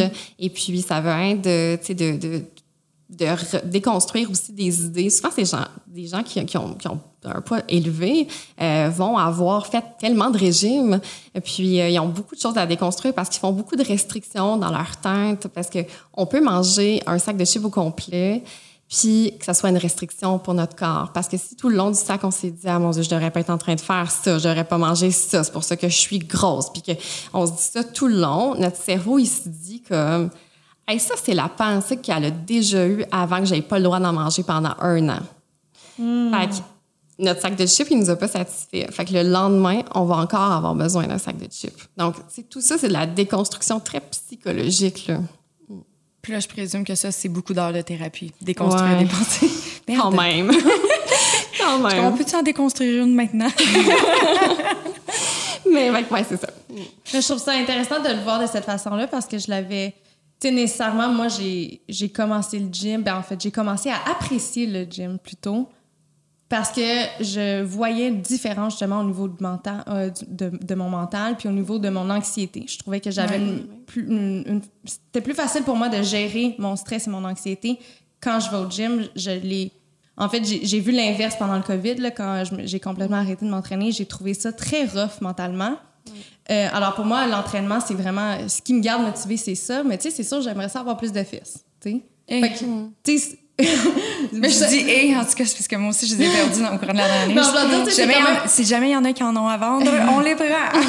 Mais le truc, c'est que pour moi, c'était un objectif. Dans ma tête, j'ai comme tout le temps trouvé ça sain. Puis j'ai pas, j'ai j'ai jamais réalisé que peut-être parce qu'il manque une forme d'acceptation. Ouais. Fait que toi, que t'en parles de cette façon-là, je trouve ça quand même euh, très intéressant. Mais c'est sûr que vous allez recevoir plein de messages de gens qui vont dire que c'est sain parce que c'est tellement devenu normalisé euh, que tu sais, c'est sûr que c'est moi qui ai l'air d'avoir un discours extraterrestre. Mais ce que je peux vous dire, c'est que dans le domaine de la psychologie euh, alimentaire, de l'acceptation du corps et tout ça, euh, c'est pas ce qu'on va définir comme étant sain, mettons. On sera pas dans l'acceptation, ça c'est sûr. Fait que de- ben, en fait, je trouve ça correct tu sais, de, de focuser sur. Parce que c'est vrai que dans l'immédiat, on peut ressentir un bienfait mental. Oui. Ah, définitivement. Fait que, tu sais, c'est- c'est plus concret versus attendre des résultats qui vont peut-être être là dans quelques semaines, voire mois, là, tu sais. Ben- Concrètement, là, je le sais que ça me fait du bien. Oui, ou, ou peut-être pas. c'est c'est aussi ça, c'est que tous les corps ne peuvent pas avoir toutes les morphologies aussi. Il y a Ouais. des gens qui pourront bien aller au gym, euh, puis se faire violence à tous les jours de leur vie, puis ils atteindront pas ce qu'ils ont- ce qu'ils veulent. Puis de toute façon, le jour où ils vont l'avoir atteint, que ce soit par des chirurgies et tout ça, si c'était psychologique, tu sais, ce, que, ce que moi je crois dans, dans ma façon de voir les choses, ben, je peux vous garantir qu'ils vont se rendre compte après la lune de miel de leur nouveau corps que ben, tu sais, ça va pas mieux. Ils vont avoir d'autres choses à changer. Ben, oui, ça ça. n'arrête jamais. Ils vont se dire, ah ben, tu sais, finalement, euh, je suis pas heureuse. Je m'attendais à être heureuse le jour où j'aurais euh, mon ventre plat. J'attendais à être heureuse le jour où j'allais pouvoir entrer dans ce, cette tank de pantalon-là. Puis ça fait un temps. Un peu comme s'acheter euh, un nouveau gadget, c'est cool sur le moment, puis ben, c'est- Ben, c'est vide. J'ai envie de faire un lien avec ça, justement, le fait qu'on est toujours, la société d'aujourd'hui nous amène toujours à, à changer. Tout est tout le temps comme passé date. On peut toujours avoir justement un meilleur gadget, une plus belle garde-robe, une suite. Est-ce que tu dirais alors que la société actuelle ne contribue pas du tout au lâcher-prise et à l'acceptation? Ah oui, absolument. Absolument. Ouais. Le marketing a fait beaucoup d'argent sur notre incapacité à lâcher prise, là, absolument. Ben oui. Hein, ils sont bons pour nous dire qu'on n'est pas assez, qu'on n'est pas assez belle, on n'a pas l'air assez jeune, on n'est pas assez mince, on n'a pas assez du beau linge, qu'il y a donc des gens qui sont mieux que nous. Puis en plus, avec les réseaux sociaux, tu sais, c'est Euh, hein? ben oui, parce qu'avant, on se comparait aux gens qu'on connaissait, puis on sait quoi, 100 personnes. hein? Ouais, Puis Là, il y avait les gens à la télé, mais ils semblaient si inaccessibles. Hein? c'est vrai. Hein, c'est des gens, tu sais, moi je me souviens quand j'étais jeune, je tripais sur Sarah Michelle Gellar. du temps de Buffy, je me disais, j'aimerais tellement être aussi belle qu'elle. Mais elle me semblait tellement, tu sais, comme, c'est une fille à Los Angeles, tu sais, c'est... Fait que je peux pas me comparer à elle. Aujourd'hui, les filles, elles se comparent à des influenceuses qui vivent à quelques rues de chez elles et à des milliers de personnes.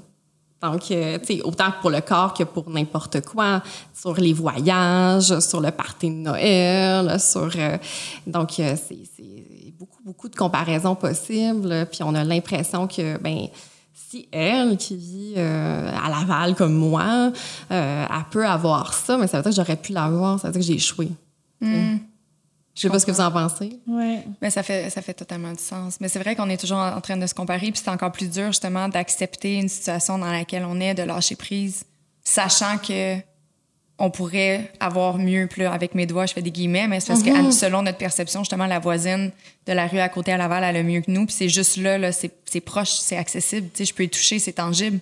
Exactement. Mais c'est un peu d'où est née Génération Sidechick. Ah oui, OK. Parce que justement, on rit un peu de notre génération face au fait où est-ce qu'on a de la misère à accepter ce qu'on a, puis on a l'impression que le gazon est toujours plus vert de, Mm-hmm. de l'autre côté. Fait que c'est pour ça qu'on s'est... euh, Le side chick vient de là. Oui, le Ah! sidechick vient de là. On parlait pas de maîtresse, guys. Vraiment déçu pour vous.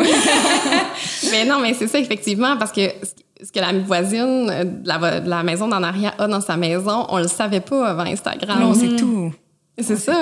On a l'impression de savoir tout. Non, non, on c'est une illusion. On s'entend. Hey, le nombre de personnes que. hey, moi, j'étais. ou- Écoute, ça fait pas longtemps, là, j'ai l'air vraiment d'une grand-mère qui habite euh, à Châteauguay avec ses chats, là, mais. Dis pas ça, ma soeur habite Mais à. Châteauguay. c'est chaud. Oui, depuis c'est comme tantôt avec Laval. Je suis née à Laval. J'ai grandi, pas je suis née, suis grandi à Laval. Mais c'est plus euh, imagé dans ce sens que ça fait pas si longtemps. Je me rappelle même pas c'est qui qui m'a dit ça. Ça fait pas si longtemps qu'il y a quelqu'un qui dit Ouais, mais Kate, cette fille-là, là, sur Instagram, elle va chercher des affaires à la boutique, elle se prend en photo, puis elle les rembourse, puis je suis comme. Ah, tabarnak, c'est ça la joke, dans le fond? Moi, j'étais comme, Christy, elle fait tromper de l'argent, a tout le temps du nouveau. Mais non, mais cette personne-là, je la connais, là, tout ce qu'elle fait, c'est, elle se fait un sac, elle prend ses photos, puis elle les retourne le lendemain. Puis c'est pour ça qu'elle a l'impression d'être full fashionista, mais dans le fond, elle s'habille tout le temps en leggings comme tout le monde, là. Puis là, je suis comme, ah, voyons, c'est donc bien fauné, tout ça, là, je comprends. mais tu sais, moi, j'étais là, voyons, là, on a le même genre de lifestyle, le même âge, comment ça se fait, tu sais? Je comprenais comme pas, puis justement, tu sais, le, ben, le monde est petit, puis les gens se connaissent tous, puis on m'a appris ça, puis j'ai comme, wow, révélation, j'avais jamais pensé à faire ça. Tu me donnes des idées? Mais non, c'est c'est une joke. En fait, c'est que Non, c'est non. pas fauné, c'est juste qu'il faut arrêter de se comparer, Ouais. tu sais. Mais en Peu fait, non. importe ce que la voisine a. Parce que moi, je me suis déjà fait reprocher, justement, tu sais, les gens étaient comme, ben là, si tu te fais du botox sur le front, faut le savoir parce que sinon, c'est fauné, tu sais.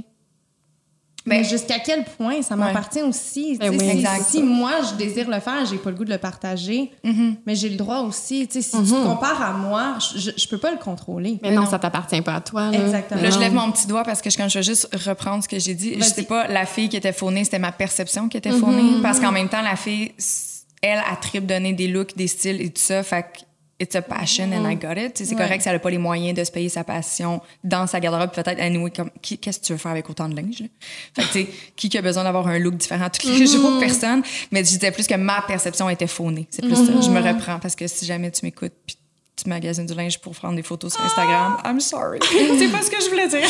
mais, euh, mais en fait, je vais me permettre de vous poser une question parce Ouais. que moi, je sais, j'ai beaucoup d'ados qui, me, qui viennent me voir dans mon bureau, puis euh, tu sais, ils vont peut-être voir que je vous ai rencontré. Puis, fait que j'aime toujours ça poser la question en fait Ouais. aux influenceurs que je rencontre. Justement, vous, tu sais, de ça- tu sais, on parle de ça, des gens qui se comparent, on parle de, euh, est-ce que vous- Comment vous vivez ça, vous? Comment vous le... tu sais, Est-ce que vous êtes consciente? Est-ce que ça vous, euh, ça vous met de la pression? Est-ce que... Je sais pas. Je vais te laisser Euh, répondre en premier parce que ma réalité est tellement pas comme la tienne. Ben moi, je vais utiliser un mot que, que je dis beaucoup dernièrement, mais je trouve ça quand même anxiogène parfois parce que, tu sais, d'un côté, je veux vraiment montrer 100% de moi-même, mais d'être vulnérable face à 200 000 personnes Ben qui me suivent, c'est quand même difficile. Fait que des fois, j'ai l'impression que le monde, ils veulent me voir de façon raw, mais est-ce que moi, je suis là dans ma tête? Peut-être pas. Fait que c'est là où est-ce que des fois je suis tiraillée entre est-ce que j'en montre trop, est-ce que j'en montre pas assez, qu'est-ce que je dois montrer, mais là je veux, je veux, je veux bien influencer les gens, je veux pas, le- tu sais, fait que c'est comme, Ugh, je me retrouve tout le temps dans un tourbillon où est-ce que je suis tout le temps, Mais oui, ça doit être dur de lâcher prise justement là-dessus, Oui, sur, euh, sur ce que, ce que tu montres. euh, tu sais, Puis il y a des gens aussi dans, dans ton entourage aussi, là, tu sais, tes parents, puis euh, tu sais, il y a aussi, euh, y a aussi cette pression-là de dire, ben il y a ces 200 000 personnes-là, mais il y a aussi comme les gens euh, Que je côtoie que je côtoie quotidien- quotidiennement, avec qui j'ai un lien d'attachement très fort. Là. Comment, euh, comment doser ça? Je me dis, en tout cas, je trouve que ça, a- ça a l'air d'être Ouais. beaucoup de pression, d'être... euh, énormément. D'être Mais c'est pour ça que, tu parles de, tu tantôt on l'a dit, ça le, ça le re- requérait énormément de réflexion de ma part, de réaliser que les opinions des gens ou les réflexions des gens ne m'appartenaient pas. sais. Puis déjà là, ça, je pense que c'est un travail qui était très positif pour moi parce qu'au début, je trouvais ça très difficile parce que les gens émettaient des opinions par rapport à ce que je partageais. Puis tout de suite, j'étais complètement déboussolée, j'étais Eh ouais. blessée parce que c'est jamais mon but non, de faire de la peine aux gens ou tu sais, de, de, de les fauner ou peu importe. C'est jamais mon but. C'est juste moi, je, je partage ce que je suis confortable de partager. tu sais. Puis maintenant, je pense que je me respecte plus que je me respectais avant. Je pense qu'avant, j'essayais de tout donner ce que les gens voulaient de moi. Puis maintenant, je suis comme non, Juliane. Si t'es pas à l'aise d'aller là, ben, t'es pas obligé de le faire. Oui, puis il y aura toujours quelqu'un aussi qui sera pas euh, content. Là. Je sais, Tu peux en donner beaucoup, puis quelqu'un te dise euh, ben là, on veut pas savoir ça, ça nous intéresse pas. Puis, euh, tu sais, fait que C'est finalement. ça. On gagne jamais. Mais c'est intéressant, par exemple, que tu aies été capable de dire, mais ça, ça m'appartient pas, tu sais, avec un processus, mais quand même, tu sais, ce qui est exactement ce que tu avais finalement besoin de faire avec ton ex, tu sais, de dire, ben ça, sa façon à lui de voir les choses qui m'a pas blessée, mais ça m'appartenait pas non plus, finalement. Bravo. Bravo. Juliane. Ou tu sais, souvent, ce qu'on fait, puis j'ai le goût d'aller là, c'est de se comparer avec la nouvelle blonde. Hum. Ah oui, de stalker. euh. Ben, pas de stalker nécessairement, mais des fois, je me dis, ça m'appartient pas ce qu'il fait après moi, tu sais, puis ça m'enlève rien. C'est tellement deux situations distinctes, faut, tu sais, c'est pas de mes affaires. Puis des fois, c'est important de lâcher prise par rapport à ça. Oui, c'est ben, c'est sûr. Là. Parce que je trouve que dans notre génération, là, j'ai beaucoup d'amis qui vivent ça, là, puis euh, ouais. Mais ça aussi, ça vient des réseaux sociaux, là, dans le sens que, comme. Avant, on le voyait pas, là, à moins que tu croisais. euh, Mm-hmm. tu, Exactement. crois- tu les croisais à quelque part, mais tu les voyais pas. Là. Ouais. Ouais. Mais, euh, ouais. Il y a du potentiel de, de te faire du mal vraiment beaucoup. Là. Tu sais, mes patientes là, qui ont travaillé fort sur bloquer leur ex parce qu'ils passent leur temps à aller voir, puis aller ouais, voir s'il a l'air heureux, puis là, il a l'air heureux, puis là, lui, il a fait le party, puis moi, j'ai pas fait le party. Puis, tu sais, c'est ouais, c'est ça, beaucoup de comparaisons euh, sur beaucoup de choses. Eh ben, non, non, tu sais, moi, je suis très bonne avec les barrières. à un certain point, je suis comme, OK, non, ça, c'est too much. OK, merci, bonsoir. ça reste chez vous, puis je veux plus voir rien. Mais non, tu sais, c'est la raison pour laquelle j'ai relancé la balle immédiatement à, à Jou, mais c'est parce que j'ai pas la même réalité, tu sais. J'ai pas... D'abord, j'ai pas été connue... euh, en fait, je suis pas connue pantoute, dans le fond. ça Ben comme oui, je suis pas connue. Ben non, mais je le suis au travers de nos plateformes, mais tu sais, ça, ça prend de l'ampleur tranquillement, pas vite, mais j'ai pas du tout la même réalité dans ce sens que Juliane, du jour au lendemain, elle s'est retrouvée, est partie, est revenue, paf, tout le monde la reconnaissait dans la rue, les jeunes la suivent, ça- ils ont des attentes face à elle. Tu sais, moi, les gens, ils commencent à me suivre surtout en majorité à cause évidemment de Génération Sidechick. Tu sais, je commence à prendre des projets à gauche, à droite, mais il reste que majoritairement, les gens, ils nous écoutent, ils me connaissent déjà, ils savent quel genre de personne que je suis, ils savent quel genre de choses que je suis prête à donner, puis ils n'ont pas d'attente autre que qu'est-ce que je donne déjà. Anyway, fait que j'ai pas la même réalité du tout. À date, moi, j'ai pas, j'ai- mes réseaux sociaux sont pas anxiogènes, à, à part que je me dis, ah, des fois, tu pourrais peut-être te forcer puis en donner un peu plus dans ce sens que, justement, tu sais, jusqu'à présent, Génération Sidechick, on n'est pas filmé. Puis je suis comme, tu sais, je commence, ah, là, j'étais à la radio, il faudrait peut-être que les gens me voient un petit peu plus la binette parce que, que tu le veux ou non, la réalité aujourd'hui, c'est que ben, tu te fais donner des contrats quand t'es populaire sur les réseaux sociaux. Fait que, tu sais, à un moment donné, il y a comme cette espèce de pression-là qui vient avec. Tu sais, le talent, des fois, passe malheureusement, je trouve, des secondaires en médias. Là. C'est comme, OK, mais qui tu reach, puis après ça, on va t'aider à avoir du talent, tu sais. Fait que, des fois, je trouve que c'est un peu comme à l'envers versus ce que moi, j'avais comme idée quand j'avais commencé mon- dans le domaine. Fait que, tu sais, ça, je trouve ça difficile. Puis oui, je me compare à certains niveaux juste parce que je suis comme, j'ai envie de. J'ai envie que mes décisions de vie, que la raison pour laquelle j'ai laissé mon travail puis que là, je me suis investie, j'ai envie que ça, ça rapporte à un certain point parce que j'ai pris des risques. là. Mais tu sais, dans le quotidien, j'ai pas l'impression qu'on se compare à moi, à part, puis ça, je l'ai dit, je pense à Jou la semaine passée, parce qu'on me demande de plus en plus où t'as acheté telle affaire, où t'as acheté telle affaire, telle affaire, puis tu sais, à la limite, c'est super gentil, c'est très flatteur, tu sais, mais à un certain point, euh, sais, quand je prends une photo de moi, j'ai pas nécessairement regardé l'étiquette de mon jean, savoir quelle grandeur, quelle était la coupe, en quelle année je l'ai acheté, puis combien il m'a coûté. Je le sais pas tout le temps. Puis là, quand j'ai pas les réponses absolues, mais j'ai comme l'impression qu'on est déçu. Puis là, je suis comme, mais est-ce que toi, tu connais tous les, les noms de tes coupes, de tous tes t-shirts, de tous tes jeans, de ta... Tu sais, je suis comme, non, c'est pas vrai. Fait que pourquoi moi, je serais supposée de, de garder un gabarit, un fichier Excel de tout ce que j'achète d'un coup que quelqu'un me le demande? Je suis comme, non. Fait que, tu sais, ça, par exemple, des- ça commence de plus en plus, on, on commence à me le demander, puisque justement, tu sais, mon reach commence à augmenter un petit peu, puis ça, c'est la chose que j'ai remarqué, les seules, les seules choses de décevant, c'est que je suis pas capable de te partager le nom de ma coupe de jeans du. Je suis comme, I'm sorry, girl, ben, je l'ai pas, tu sais. Fait que ça c'est... faut comme, à un moment donné, je suis comme, gars, je l'ai pas, je l'ai pas, je l'ai pas. Je sais pas quoi te dire. Mais, mais je peux comprendre parce que moi aussi, avant, je voulais tout le temps répondre, mais là, c'est rendu. Je suis au gym, il y a une musique qui joue en arrière. Quelle est la chanson? Je ne sais pas. Je suis au gym. Je, ne suis pas DJ. Fait que des fois, tu puis j'en parlais justement parce que Kate, m'a partagé cette anecdote-là, puis j'étais comme. Ça m'a juste fait euh, penser parce que la dernière fois, j'étais chez un ami, puis euh, j'ai comme filmé la piscine dans une de mes stories, puis on m'a demandé la couleur de la toile de sa piscine. J'étais comme, ben je ne sais pas. je suis une invitée dans un barbecue, comme je ne connais pas la piscine, peut-être que lui non plus ne, ne connaît pas la couleur de sa toile. Fait que des fois c'est quand même c'est plus drôle Oui, que c'est d'autres drôle. choses. Fait qu'il faut apprendre. Ouais, parce que tu le sais pas, tu le sais pas, puis c'est pas Exact. grave. Là, mais c'est juste que d'avoir, de recevoir, tu sais, comme cette fois-là, pourquoi j'en ai parlé, c'est que j'avais re- reçu un, réel message de déception. Ah. J'ai fait comme, je Ah. suis vraiment désolée. Ben oui, je comprends. Mais je suis comme, je sais pas quoi te dire.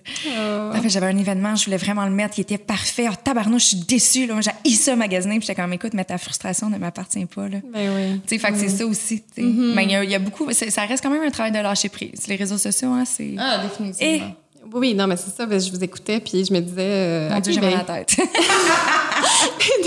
non, mais je me disais, ah, c'est c'est beaucoup d'éléments que vous n'avez pas de contrôle, en fait. Euh, tu sais, les contrats, euh, comment les gens réagissent. euh, C'est c'est un peu imprévisible, des fois, la réaction des gens aussi. C'est beaucoup, Ouais. euh, beaucoup d'incontrôle, finalement. oui. Mais tu sais, justement, on donne énormément d'outils, mais je pense que je suis rendue à l'étape parce que moi aussi, il faudrait que j'aille en chercher. Ou de simplement mettre en pratique ce que, les outils qu'on donne aux autres. Oui, définitivement. Mais, mais je pense que ça me ferait du bien d'aller parler à quelqu'un parce Ben oui. que je trouve que, oui, je manque un peu de lâcher prise dans ma vie. Oui, ben. Oui. euh, Ça je- me cause beaucoup d'anxiété, donc euh, c'est comme un espèce de cercle vicieux là, qui n'arrête pas. Donc, euh, C'est vraiment un beau cadeau là, d'aller en thérapie. là, quand on est capable, là, euh, financièrement, c'est vraiment un beau cadeau. Là. Ben, c'est là où je m'en allais, tu sais, sans nécessairement tomber, puisque là, tantôt, on a effleuré les étapes ou quoi que ce soit, mais quelqu'un qui a quand même, il n'y a pas nécessairement les moyens d'aller en thérapie, puis en ce moment, on le sait, là, les services publics débordent. Y a-tu des choses que tu peux donner un truc, je sais pas, l'écriture intuitive? Y a-t-il quelque chose que les gens peuvent faire à la maison pour les aider justement à lâcher prise euh, par rapport à une situation qui vient les drainer énergétiquement parlant? Mon Dieu, j'ai eu la misère. Énergétiquement parlant, voilà. Ben, tu sais, des, des, fois, mettons, un, un exercice qu'on peut faire, c'est des lettres qu'on n'enverra pas. Euh, tu sais, par mm. exemple, euh, justement, tu un ex qu'on n'arrive pas à lâcher le morceau ou notre mère qui sera jamais capable de nous valider, tu sais, de, de lui écrire une lettre, euh, tu sais, en, allant, tu sais, aussi loin qu'on a besoin d'aller. Puis, tu sais, des fois, ce qui peut être intéressant, c'est de faire une lettre de réponse. Qu'est-ce que j'aurais eu mm. besoin que cette personne-là me ah, réponde? c'est bon, ça. Donc, ça, ça peut nous aider aussi à cheminer puis à mettre des mots sur, ah, qu'est-ce que j'avais vraiment besoin? Puis, des fois, ben, on est capable de prendre conscience que cette personne-là, elle me l'a jamais donné ça. Il y a comme aucune chance qu'elle me le donne maintenant. Si on a ce désir-là, on dirait des fois de faire changer euh, les autres. Euh, c'est ça, les patterns. Là, moi, toujours, c'est un peu comme si tu écoutes toujours le Titanic en espérant que Jack ne meurt pas à la fin. Euh, c'est c'est ça. Fait que, ben, à chaque fois, c'est un peu ça un pattern amoureux, hein, ou rester dans une relation en espérant que l'autre change. Euh, fait que bref, euh, fait que des fois, ça nous fait réaliser ça par ce genre d'exercice-là. des fois aussi, si c'est une situation un petit peu plus grande, par exemple, j'ai vraiment envie d'avoir un emploi, puis là, je suis, j'arrive pas à lâcher prise sur sur euh, l'entrevue que je viens de faire, ben, je peux faire l'exercice sur papier. Parce que les gens, ils me disent tout le temps, mais je l'ai fait dans ma tête. Ben, c'est mieux que rien, mais ça a vraiment une valeur de le faire sur papier. sinon, on va être capable de mieux organiser nos idées, on va aller un petit peu plus loin aussi dans notre réflexion. Euh, donc, on peut préparer une liste de ce qu'on contrôle et ce qu'on ne contrôle pas. Donc, qu'est-ce que je contrôle à partir de maintenant que mon entrevue est faite? Ben, je contrôle de faire un, un suivi sur, euh, sur l'entrevue. Je contrôle de pouvoir euh, continuer à faire des, des, recherches, par exemple, pour avoir un, un plan B. Euh, vers ça, ce que je contrôle pas, mais c'est ma performance en entrevue. Maintenant, je la contrôle plus. Fait à chaque fois que je m'observe en train de me repenser la cassette de mon entrevue, je m'arrête, puis je me dis que en ce moment, je suis en train encore de ruminer ça. Est-ce que, est-ce que ça sert à quelque chose? Non. mais là, je vais amener tranquillement mon attention sur autre chose, quelque chose qui me fait du bien, quelque chose qui va me distraire. Puis là, bien, évidemment, parce que c'est pas simple, ça va nous revenir en tête. Puis là, on va faire tranquillement l'exercice de toujours se ramener. Et puis, à force de faire ça, bien, on apprend à, à garder notre attention plus sur l'autre affaire sur laquelle on, on voudrait finalement mm-hmm. porter conscience. Mm-hmm. Euh, mais ça, ça se pratique c'est comme un muscle, la capacité de ramener notre attention sur quelque chose. Fait que si on essaye de le faire seulement dans les grosses situations très émotives, on, ne réussira pas. Là. Donc, ce qu'il faut faire, c'est au quotidien, euh, pratiquer notre muscle. Donc, par exemple, je donne tout le temps l'exemple de, euh, tu sais, à chaque fois que je bois un verre d'eau, mais tu sais, je me concentre sur la sensation de l'eau qui, euh, qui descend dans mon œsophage, jusqu'où je le sens dans mon corps, cette eau-là. Tu sais, à chaque fois que je prends ma douche, je peux me concentrer sur l'odeur du shampoing dans mes cheveux. Fait que là, quand mon esprit s'en va ailleurs, parce que, tu sais, n'a pas beaucoup d'attention, notre mm-hmm. génération, euh, ben, on va tranquillement ramener notre attention sur l'odeur. Puis là, ben, on va muscler ce muscle-là dans quelque chose qui n'est pas émotif du tout. C'est un peu comme la méditation. c'est ça, je m'en C'est ça, mais pas comme assis en indien, à, mm-hmm. comme... Ben, comme une méditation active, disons. Exactement. Mais tu sais, des petits moments comme ça, vraiment au quotidien, puis, on muscle cette capacité-là. Puis après ça, quand on vit quelque chose de plus gros, plus émotif, bien, au moins, on, l'a pratiqué. Là, donc, il y a mm. plus de chances que ça soit, que ça soit réussi. Mais, euh, je dis réussi, puis j'aurais pas dû dire ça, parce qu'en fait, euh, on est aussi très bon dans notre société pour mettre de la performance partout. Là, on, on, on saupoudre de la performance partout, puis là, les gens veulent performer à lâcher prise. Puis la première étape, c'est de d'accepter qu'il y a des choses qu'on n'acceptera jamais. Mm-hmm. Puis de lâcher prise sur le fait qu'il y a des choses qu'on n'arrivera pas à totalement mm-hmm. lâcher prise. Puis que c'est correct. Parce qu'il y a des gens qui me disent, non, mais tu sais, j'arrive pas à accepter. Comment ça, j'arrive pas? Puis, je suis comme, ben, tu sais, juste recule ce que tu viens de dire. Ben, tu sais, en ce moment, tu es juste, peut-être que tu es juste rendu à l'étape que tu n'accepteras pas ça. Mm. C'est correct. Ouais. Est-ce que ça serait aussi pour lâcher prise d'aller comprendre ce que tel événement vient soulever comme insécurité chez nous? Bien, c'est sûr, si on le déconstruit, si on finit par comprendre le mécanisme, c'est un peu comme euh, une balle de laine. Là, si, euh, si on réussit à défaire des nœuds puis à, rendre ça euh, plus comme un, long fil, c'est beaucoup plus facile, effectivement. Mm-hmm. Donc, oui. Donc, des fois, d'aller en parler justement avec une personne extérieure en thérapie, puis de, de, faire des liens. Si, par exemple, dans une relation amicale ou une relation avec ton patron, euh, tu n'arrives pas à lâcher prise. Mettons, tu veux tellement que ton patron il dise que tu es bonne. Tu, ne comprends pas pourquoi tu n'arrives pas à juste lâcher prise sur son regard sur toi, mais tu peut-être qu'en en parlant, tu vas finir par comprendre que, ben, tu c'est le regard que ta mère a jamais posé sur toi, que tu vas chercher à travers cette figure maternelle-là. Puis une fois qu'on l'a compris, C'est plus facile de le ben, ben oui, parce qu'une fois qu'on s'observe en train de dire, ah ben là, elle m'a pas dit que c'était bon mon travail, ah, tu, vas tu vas te rappeler consciemment ou inconsciemment du bien que tu as fait, puis tu vas pas te souvenir que c'est pas ta mère, puis que peu importe à quel point elle va te dire que tu es bonne, ça reviendra jamais réparer que ta mère, elle, elle te l'a pas dit, finalement. Effectivement. Fait que, euh, mais je pense qu'on a, on a quand même du matériel, mais tu sais, c'est sûr que si on a la chance d'aller consulter, ça va tout le temps rester la meilleure formule. On se le cachera pas. Là, t'as beau lire tous les blogs, toutes les lectures, qui, je suis persuadée que t'en as plein à recommander. Puis c'est sûr que ta page Instagram aide, mais tu sais, comme quelqu'un qui a profondément des choses qui viennent les blesser quotidiennement, ça se peut qu'il ait besoin d'accompagnement, tu sais. Oui, c'est ça. Tu sais, si lâcher prise, c'est est difficile parce que c'est lié à un trouble anxieux, ben, tu sais, ça, on guérit pas ça en lisant des blogs, aussi bons et pertinents soient-ils. Euh, puis si ça vient d'une blessure profonde de l'enfance, ben, ça se peut qu'on n'arrive même pas à le trouver nous-mêmes, tu sais. Puis euh, des fois, euh, c'est drôle, des fois, les gens, ils me disent, mais pourquoi on s'en va dans l'enfance? Puis je suis pas du tout dans, dans la thérapie, là, tu sais, de vraiment, euh, tu sais, passer notre temps dans l'enfance, mais, tu sais, il y a des liens, là, tu sais, qui sont tellement évident une fois que, tu sais, Ouais. moi, je l'entends de l'extérieur. Puis là, une fois qu'on a fait le lien, tu sais, pour vrai, ça... Mais quelqu'un tout seul dans son salon va avoir de la difficulté à le faire, ce, ce lien-là. Là, parce à que fait. on prend pas le temps de s'introspecter.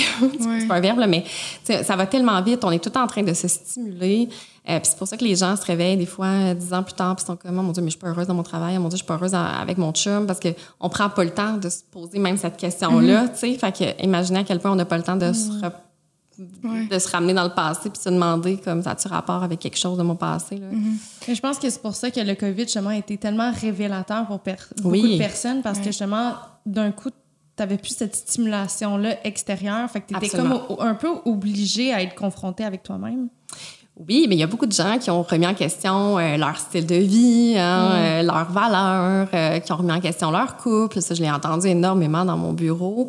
Des gens qui, finalement, ça faisait, qui se rendaient compte que ça faisait longtemps qu'ils n'étaient pas heureux, euh, mais que ça leur a un peu sauté dans le visage. Puis pas juste parce qu'ils passaient 24 heures sur 24 avec la personne, mais vraiment plus parce qu'ils ont... C'est c'est ça, c'est juste... Ils ont été mis sur pause parce que la vie, c'est comme un, un gros bruit de fond en ce moment.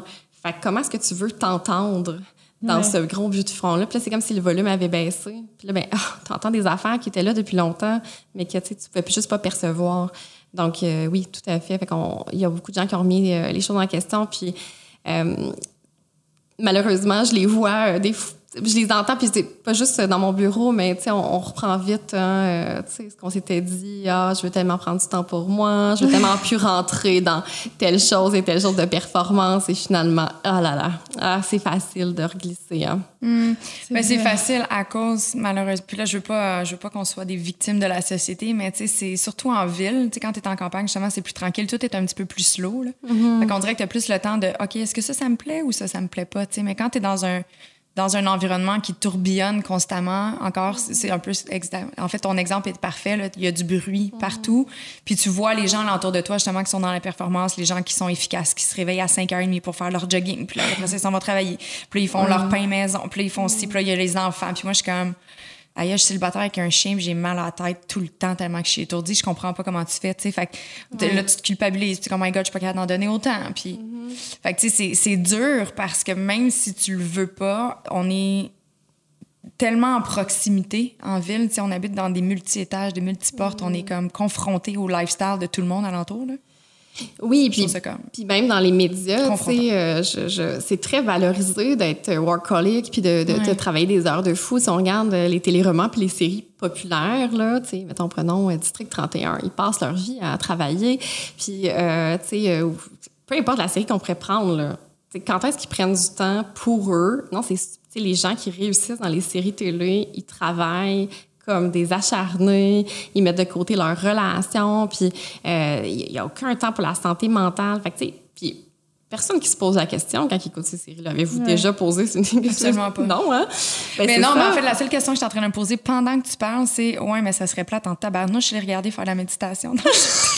Oui, mais c'est Non, pas mais- de la méditation, mais c'est Non, non, vrai mais que je la comprends. productivité dans notre société est tellement prisée puis oui. Ouais, tout à fait. Ah ouais. J'ai l'impression que quand on prend une pause, il faut tout le temps justifier. Mais oui. On ne peut pas dire, OK, ben moi, j'arrête aujourd'hui. Si ça me tente pas, je rentre pas au boulot, c'est, ah, ben là, je vais pas rentrer parce que non, non, non, non, non. Puis il y a tout le temps une raison. Ben oui, mais je pense que toi puis moi, on est quand même capable. Tu sais, moi, je suis en- une couple de fois cette année, j'ai fait, hey, tu sais quoi, aujourd'hui, là, j'ai la tête les fesses, là. Off. Je reste chez nous, je fais rien, j'écoute la musique, puis genre. Ah, puis on se l'est dit bon. une couple de fois. Entre toi puis moi. Oui, oui, définitivement. Mais moi, je le vois dans mon entourage où est-ce que le lâcher prise est vraiment. C'est tough. euh, ouais. Mais c'est parce qu'en même temps, tu sais, ça dépend où tu travailles, mais pour, tu sais, pendant mes 10 ans dans les grosses boîtes médias ou quoi que ce soit, ce n'était pas à valoriser d'être même malade ou Ouais. t'es malade puis on s'en fout puis on t'envoie des emails pareil puis t'es en vacances puis on m'envoyait des messages. Oui, mais ta ta ta ta ta. Fait que, tu sais, c'est ça qui faisait en sorte que je me sentais tout le temps coupable Ouais. de prendre du temps pour moi parce que même en vacances, j'avais l'impression que j'étais à la limite un peu indispensable puis que là, je, genre, je ralentissais tout le monde dans leur quotidien. Mais tu sais, dans le fond, non, OK, t'es pas indispensable tant que ça. là. C'est juste que les gens sont juste paresseux d'ouvrir le système, faire les recherches eux-mêmes, tu sais. Oui, mais même dans un, dans un dialogue qui est différent, avec mon, mon chum, des fois, il va m'appeler. Là, il est, à- il est situé à Edmonton, puis des fois, il m'appelle, puis le soir, puis il est comme, puis ta journée, ça a été productif? C'est la première question qu'il va Ah me, ouais? me demander. Puis moi, je suis comme, ça vient tout le temps me bugger. Je suis comme, fais juste me dire, t'as-tu passé une belle journée? Oui, j'ai passé une belle journée, mon homme, tu sais. J'ai pas nécessairement besoin d'être productive dans la vie pour apprécier ma journée puis avoir des belles journées. Fait que des fois, on dirait que je trouve ça, ça me crée de l'anxiété. Je viens d'avoir un flash, puis euh, grosse prise de conscience. Tu sais, dans notre. euh, moi, j'écris le matin dans mon euh, Five Minutes Journal. Puis ils disent aujourd'hui comme trois choses que tu atteignes et la produ- productivité elle, revient souvent dans mes goals. Aujourd'hui, ça va être une bonne journée parce que je vais être productive. Mais je pense que je le fais d'une façon. Ma to-do est tellement grosse, puis je suis tellement stressée à cause de ma to-do que je veux m'assurer de, de clencher le plus de choses possible pour arrêter d'être stressée. Moi, c'est plus dans cet ordre-là que je le mets, la productivité, et non genre pour me valoriser comme. C'est juste parce qu'à un moment donné, j'ai hâte d'avoir un break. Genre, fait que là, je suis comme, sois productive, reste focus. Ben, mais je me rends compte dernièrement, je l'ai mis souvent dans mes Ouais. wishlists. C'est comme euh, une gestion euh, un peu inefficace de l'anxiété parce que parce que il va toujours avoir quelque chose sur ta liste. Je, je veux pas te déstabiliser en t'apprenant ça aujourd'hui, mais comme il va Non, toujours non. avoir quelque chose. Fait que, Ça, je le sais. fait que, c'est, euh, fait que, de le mettre, effectivement, c'est comme un peu pour se rassurer. C'est comme une stratégie euh, extérieure de gestion de l'anxiété qui finit par euh, la nourrir, en fait. C'est c'est ce qui est comme paradoxal. Parce que plus tu vas le faire, plus tu vas être anxieuse. Euh, puis plus tu vas avoir besoin de le faire. Ouais. Hmm. Puis tu- Pourtant, ah, Là, je non, je me je tu vois, par rapport à ça, dans le Five Minute Journal, si jamais euh, il y en a qui sont euh, familiers avec le concept, mais il y a toujours un, un retour aussi à la fin de ta journée. Puis ça, je le fais pas. Parce que justement, je faisais de l'anxiété à voir les journées que je m'étais fait des goals puis que je les avais pas atteints, ça me faisait chier. Puis là, je dormais mal. Fait que j'ai arrêté de faire la nuit. Ben, il y a peut-être quelque chose à déceler. à Oui, travers 100 ça. mais j'ai fait juste comme, hey, tu sais, des fois, euh, comme tu te réveilles un matin et tu as l'impression que ta journée va aller de cette façon-là ou dans cette direction. Et le cours de la vie, comme tu sais, juste hier, là, il m'est arrivé un, un événement familial, puis j'ai tout mis en pause, puis j'étais comme, j'avais une grosse journée, mais tu sais, imagine si j'étais revenue le soir, puis ma journée aurait été productivité. Ouais, non, finalement, t'as été sa rive nord avec ta mère. Alors, tu tu comprends, ça j'aurais comme capoté, mais en même temps, la vie est, est remplie de, d'impondérances, puis le concours de circonstances, tu peux pas tout le temps remplir ta journée comme tu te l'étais imaginé. Fait que je pense que c'est un, tu sais, à un moment donné, il faut que tu. C'est correct de faire un retour en arrière sur comment je me suis sentie ou peu importe. Mais de là à les m'auto-évaluer, ça, je trouve ça un peu mal- maladif, tu sais. Ouais, mais en fait, je trouve ça particulier sur un journal. Là. Je, je, je, je, je, suggérerais, mettons, là, de, de mettre trois De choses. mais tu sais, je trouve qu'un journal qui serait plus euh, dans, dans, dans le lâcher prise, dans prendre soin de Trois soi. choses qu'on a aimées aujourd'hui. Trois choses qu'on a aimées Ouais. aujourd'hui, trois choses qu'on est fiers de nous aujourd'hui, euh, tu sais, des choses comme ça, trois choses qu'on a, qu'on a vues qui, qui, qui nous a touchés, tu sais, comme Mm. d'aller dans quelque chose comme ça parce que c'est rare qu'on va mettre dans un but relaxé, me reposer. Et pourtant, c'est productif de faire Ben ça parce que, tu sais, on est homme, tu sais, on a une batterie interne. Puis, euh, ben, tu sais, il faut la brancher de temps en temps. Fait que, tu sais, ton, ton téléphone, pendant qu'il est branché, ben, tu sais, je t'annonce qu'il est productif parce qu'il te permet après ça, comme, de pouvoir aller faire plein d'affaires, tu sais. Fait que, euh, Ouais. C'est productif de, de prendre soin de soi. Mais je trouve ça drôle justement que tu dis qu'ils disent qu'il y a un espèce de paradoxe entre les to-do list et l'anxiété, tu sais, parce qu'on a l'impression que ça vient comme soulager l'un et l'autre, mais dans le fond, non. Ça Mais- dépend dans quelle ampleur est ta to-do list, maintenant. Oui, non, exactement. Mais c'est drôle parce que justement, à mon retour de ma première édition à Occupation Double, la télé-réalité que j'ai fait, je suis revenue puis c'était vraiment un gros tourbillon. là. J'avais de la misère à tout gérer, qu'est-ce qui se passait. Puis, tu sais, tout- everyone wants a piece of you. Puis, c'est comme, c'est c'est vraiment, t'es tellement sollicité que tu sais plus où mettre de la tête. Puis, c'est vraiment difficile. Et j'étais allée voir justement une psychologue qui avait été référée par euh, la production. Et euh, parce qu'on a, on a le droit justement à des euh, consultations après, on a comme un suivi, là, si jamais. Et euh, justement, j'ai, je suis allée la voir, puis la première, première chose qu'elle m'a dit, c'est fais-toi un to-do list. Elle m'a dit fais-toi une liste de toutes tes priorités, puis euh, ben, euh, tu les cocheras un à un quand ça va être fait. Mais dans l'optique qu'elle a apporté, je pense pas que c'était mauvais. Je pense que c'était pour que tu ramènes ton focus là où c'est important, parce que justement, t'étais étourdi. Ouais, ben, Non? en fait, ben, c'est ça, effectivement. Peut-être, il y a mais des- moi, je, je l'ai pas fait. Ça me créait tellement d'anxiété de mettre sur papier tout ce que je devais faire. C'était, oh non, j'ai trouvé ça trop anxiogène. Ouais. Ben, c'est parce que une autre métaphore que je fais, c'est comme si notre, cerveau, c'est comme le, le- le- notre ordinateur, là. Puis, euh, tu sais, les listes, les agendas, tout ça, c'est comme un disque dur externe. C'est sûr que quand tu mets de l'information sur ton disque dur externe, tu libères un peu ton ordinateur. C'est bien, ça gruge moins de batterie, euh, puis bref. Donc, c'est, ça peut être positif. Donc, on peut effectivement, au lieu de toujours euh, repasser les choses qu'on a dans notre tête, on a toujours l'impression que c'est pire quand c'est dans notre tête parce qu'on on répète les mêmes choses. Là, on s'arrête de dire parce que ça nous stresse, puis là, on revient quelques minutes plus tard, puis on repart à la même place. Puis là, on a l'impression que ça s'accumule, mais on est juste en train de répéter les mêmes affaires. Des fois, de le mettre sur papier avec euh, juste euh, une, approximation de temps, mais aussi de, de, mettre le niveau de ce qui est important sur ma to-do list. J'aimerais peut-être ça aujourd'hui, comme passer la balayeuse dans mon, chez moi, mais tu sais, il n'y a personne qui va mourir si je passe pas la balayeuse. Fait que, si ça me tente pas, rendu là dans ma liste, je le ferai pas. Tu sais? Ouais. Puis, c'est sincère, là, je le ferai pas. Puis là, ma, mère elle va se dire qu'elle doit hocher de la tête en, en m'écoutant en ce moment, là, parce que parce qu'elle elle serait bien découragée. Mais, mais c'est ça, tu sais, c'est- c'est- on peut comme prioriser les choses. Il y a des choses qui sont vraiment importantes à faire dans la journée, mais il y en a d'autres que non. Puis il faut être capable d'être, de, de, c'est ça, de, de faire une priorité. Mm. Tout à fait. Fait que la to-do list, ça peut être autant de lâcher prise que anxiogène. Tout dépendant de l'approche et la vision qu'on a. Parce que moi, la, la to-do, elle me fait quand même du bien par rapport à ce que tu viens de dire, parce que sinon, j'ai trop d'affaires dans la tête. Puis, je suis comme, puis là, des fois, je me réveille la nuit, puis je m'envoie des courriels, OK, faut pas que tu oublies ça. Fait que, tu sais, moi, je le mets sur papier comme ça. Y a-tu des trucs que j'ai oubliés qui sont importants? Non, c'est là, parfait, je coche. Tu sais, j'ai- j'ai comme. Ça, ça me procure un calme de savoir que tout est là. Si jamais j'oublie, j- j'y reviens. Tu ris? Mais c'est drôle parce que moi, je me fais des to-do list, mais je m'y réfère jamais. jamais, jamais. Mais j'aime ça, écrire un peu ce que j'ai à faire. OK, qu'est-ce qui m'attend cette semaine? Mais je m'y réfère jamais. Jamais. Ça m'arrive pas d'aller recocher ma, ma to-do list. Mais si t'aimes ça juste de écrire, l'écrire, pour moi, c'est juste déjà Ouais, là, ouais. c'est comme. Ça t'organise ta pensée. Puis Exactement. finalement, c'est vrai qu'en écrivant, c'est un peu comme quand on faisait nos euh, feuilles de notes euh, en maths. Là, Oui. On écrivait plein d'affaires que finalement, on regardait pas parce qu'on s'en souvenait de l'avoir écrit. c'est parce C'est un qu'on peu la était même chose. stressé d'oublier nos Mais je suis très visuelle aussi, fait que j'ai besoin de l'écrire pour Ouais. Tu mémorises. que. Ouais. Est-ce que je m'allais t'offrir, en fait, si jamais tu as juste envie d'écrire pour écrire, tu peux toujours écrire la mienne. je vais te la dicter. On a justement un nouveau tableau dans le bureau. Avec une liste to do. Ah! Mais là, c'est parce qu'on a une équipe maintenant. Fait que là, on veut juste Ah, s'assurer qu'on keep the track. Voilà.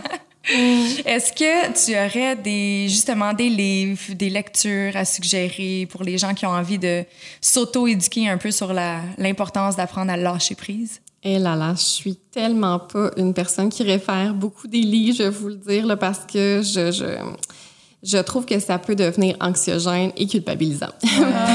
ouais, parce que des fois, les gens vont s'attendre à quelque chose. hein. On revient aux attentes du livre, avoir l'impression qu'ils ont échoué, euh, parce que ça demande souvent un accompagnement, moi, je, je pense. Mais il y a aussi le fait que des fois, dans certains livres, euh, c'est comme un peu décrit comme si c'était simple. Puis, euh, là, on, on a l'impression que, que c'est simple, puis que nous, on n'y arrive pas, puis on se sent coupable, on se sent plus anxieux finalement.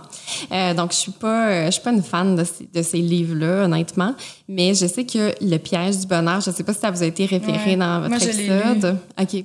Mais euh, c'est un bon euh, c'est un bon livre que les gens aiment bien, qui euh, est un livre super accessible, qui euh, qui couvre entre autres le lâcher prise là, de par euh, la- l'approche ACT. Là.